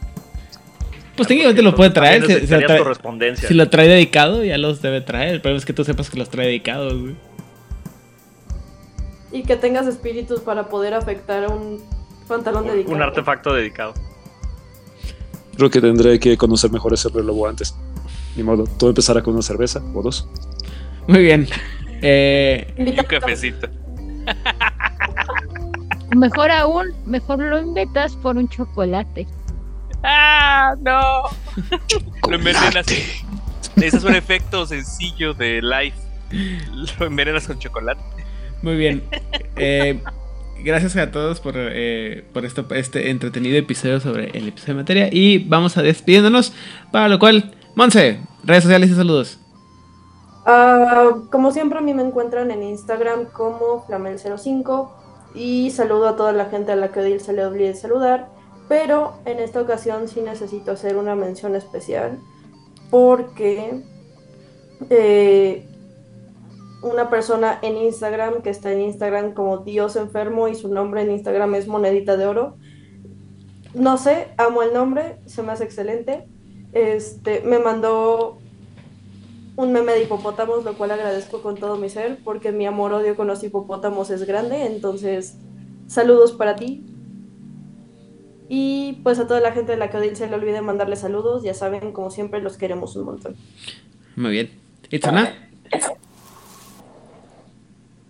Gracias. Eh, a mí me encuentran en Facebook y en TikTok como Itzamna Fuentes. Eh, un saludo a Edgar Ventano, a Hernán Paniagua, a Mónica Carrasco, a todos de la comunidad de Discord y a Avalon Roll Jalapa. excelente. Gracias. Eh, Hernán Paniagua, de una vez. Yo mando saludos a Edgar, a Sofía y a Darío, a las lejanas tierras de Arrakis, y también a Oliver y a Mónica y a Hernán Paniagua y a mi mesa de rol de los domingos de a veces. Ah, y me encuentran en Facebook, por ahí ando. Gracias. Eh, Elías, Este, sí, eh, un saludo especial a Roberto Uribe, alias El Borre, que ya dice que va a la par en todos los episodios de, de- de Juárez by Night, o sea que son un buen, son 301. ah, bueno, no, tres, bueno, con este serían 301. ajá. Este. Y eh, eh, de hecho, él, él- él fue. eh, él tenía un proyecto de también una especie de radionovela, eh, pero de Vampire, que no cuajó, de- del cual tomé este, inspiración para, para el actual este, formato de la crónica de Tecnocracia. Entonces, un, un saludote a él, un saludo a todas las personas nuevas de- del chat de Discord, que cada vez veo que hay más gente y más gente que participa, aunque yo no participe mucho, pero sí los leemos allí. Y eh, otro saludo a Patricia Reynoso y un besote que dice que a ella le gusta este, el nombre de Hijos del Éter, que no se le hace sexista. Y, bueno, digo, creo que en inglés sí es más sexista que en español. En español es un poquito más neutro. Pero bueno, pues ahí está la, la sociedad del éter. Y bueno, y a mí me encuentran en eh, redes sociales como Elías Losornio y tengo una página en Facebook que de vez en cuando subo algunas cosas eh, que se llama Un Storyteller. Y eso es todo. Nos vemos la próxima semana. Muy bien. Rigel. Ah, pues saludos, este, mis queridísimos sospechosos comunes, este, yo no me acuerdo sus nombres, pero sí, corazón. Eh, la mente me falla. Eh, y muy divertido, de hecho, en este Discord, a leer este, todo lo que les pasa, es un, es un recordar. En fin, me pueden encontrar este, como Raquel Vera, en Facebook. No prometo responder, no prometo ni siquiera verlos tantito, pero ya estoy un poquito más presente en el Discord de Juárez. Bye, bye. Adiós. Muy bien. Odil. A mí me encuentran en Twitter y en Instagram. En Twitter me quejo mucho. En Instagram pongo fotos de mí, de mi comida, mis gatos y el té suelo responder más en Instagram que en Twitter. Y yo le quiero mandar saludos a los sospechosos comunes Edgar, Sofía, Oliver, Hernán, eh, Aldemar, Carlos, Demián, Luis, Hammer, Mónica. Y creo que son todos. Si alguien se me olvida, perdón, ustedes sabrán disculparme, saben que los quiero mucho a todos. Y les deseo una muy, muy, muy maravillosa semana. Y, y vayan por el lado sabor gansito, es muy bueno. Muy dulce y muy gordo. Muy bien. Nes- Mm, Nestlé tiene uno de chocolate blanco con frutos rojos. Qué, qué cosa. Qué cosa. O sea, así, uh, Quintesencia fría. uf. A mí por, yo soy Dan Rodríguez, a mí me encuentran detrás de todas las redes sociales de by Night, ya sea en Instagram, en Twitter, en Facebook y las que se acumulen en la semana, pues se nos ocurre abrir alguna otra cosa. Este, un saludo a la gente de los grupos que nos permiten eh, publicitar nuestro contenido, como puede ser World of Darkness, World Latinoamérica, Nivel Aurix, eh, Vampiro la Mascarada, Vente Natural, eh, El Gremio de la Frontera, República Mexicana by Night, Vampiro la Mascarada en castellano, Juegos de Rol México y creo que son todos. Ah, un saludo a la gente de Camadía México y de hecho, pero otra vez no pasa nada. La gente de Masterface y BTS México, Lalo, Carlos, Luis, Alberto y Oliver, que también es el jugador casual, el que pueden encontrar en sus diversas redes sociales. A la gente de Mochilas Chasem y al buen Pepe de eh, Corona, Roll, perdón. Y a la gente de Avalon Roll que traen un proyecto nuevo de un podcast que se llama ¿Qué Roll? Que ahí va empezando. Fuera de México, en Chile, a tanto Gabriel Segura como a Oscar eh, Guerrero de Chile en Tinieblas. En Argentina, las voces de Lander, la voz de Angan, Circo de Medianoche y Secretos Oscuros. A Aldemar en Colombia y eh, a Guillermo Moreno en Venezuela y toda la gente que nos acompaña de todos lados en eh, el Discord. En España la gente la frecuencia de Damián David Rosa. En, en Barcelona, David Aliaga, Raúl Roldán y el recién regresado de Oriente, eh, Emilio, Emilio Rubio, alias Nigel Eagle. Y hasta León, a la acérrima Nastia, no, no, Turnadit, perdón. Y sin más por el momento, si han aprendido algo con, sobre la esfera de este materia en este episodio y eh, nos pueden hacer el favor de ponerle like, comentar a todo lo que ponemos en todas nuestras redes sociales, por favor. Es ahora, ¿verdad? Es este momento. ¡Compartan! Compártanos. Compártanos. Compártanos. Compartan. No estuvo mal. Compártanos. Pudo haber sido mejor, pero eh, haber sido mucho peor.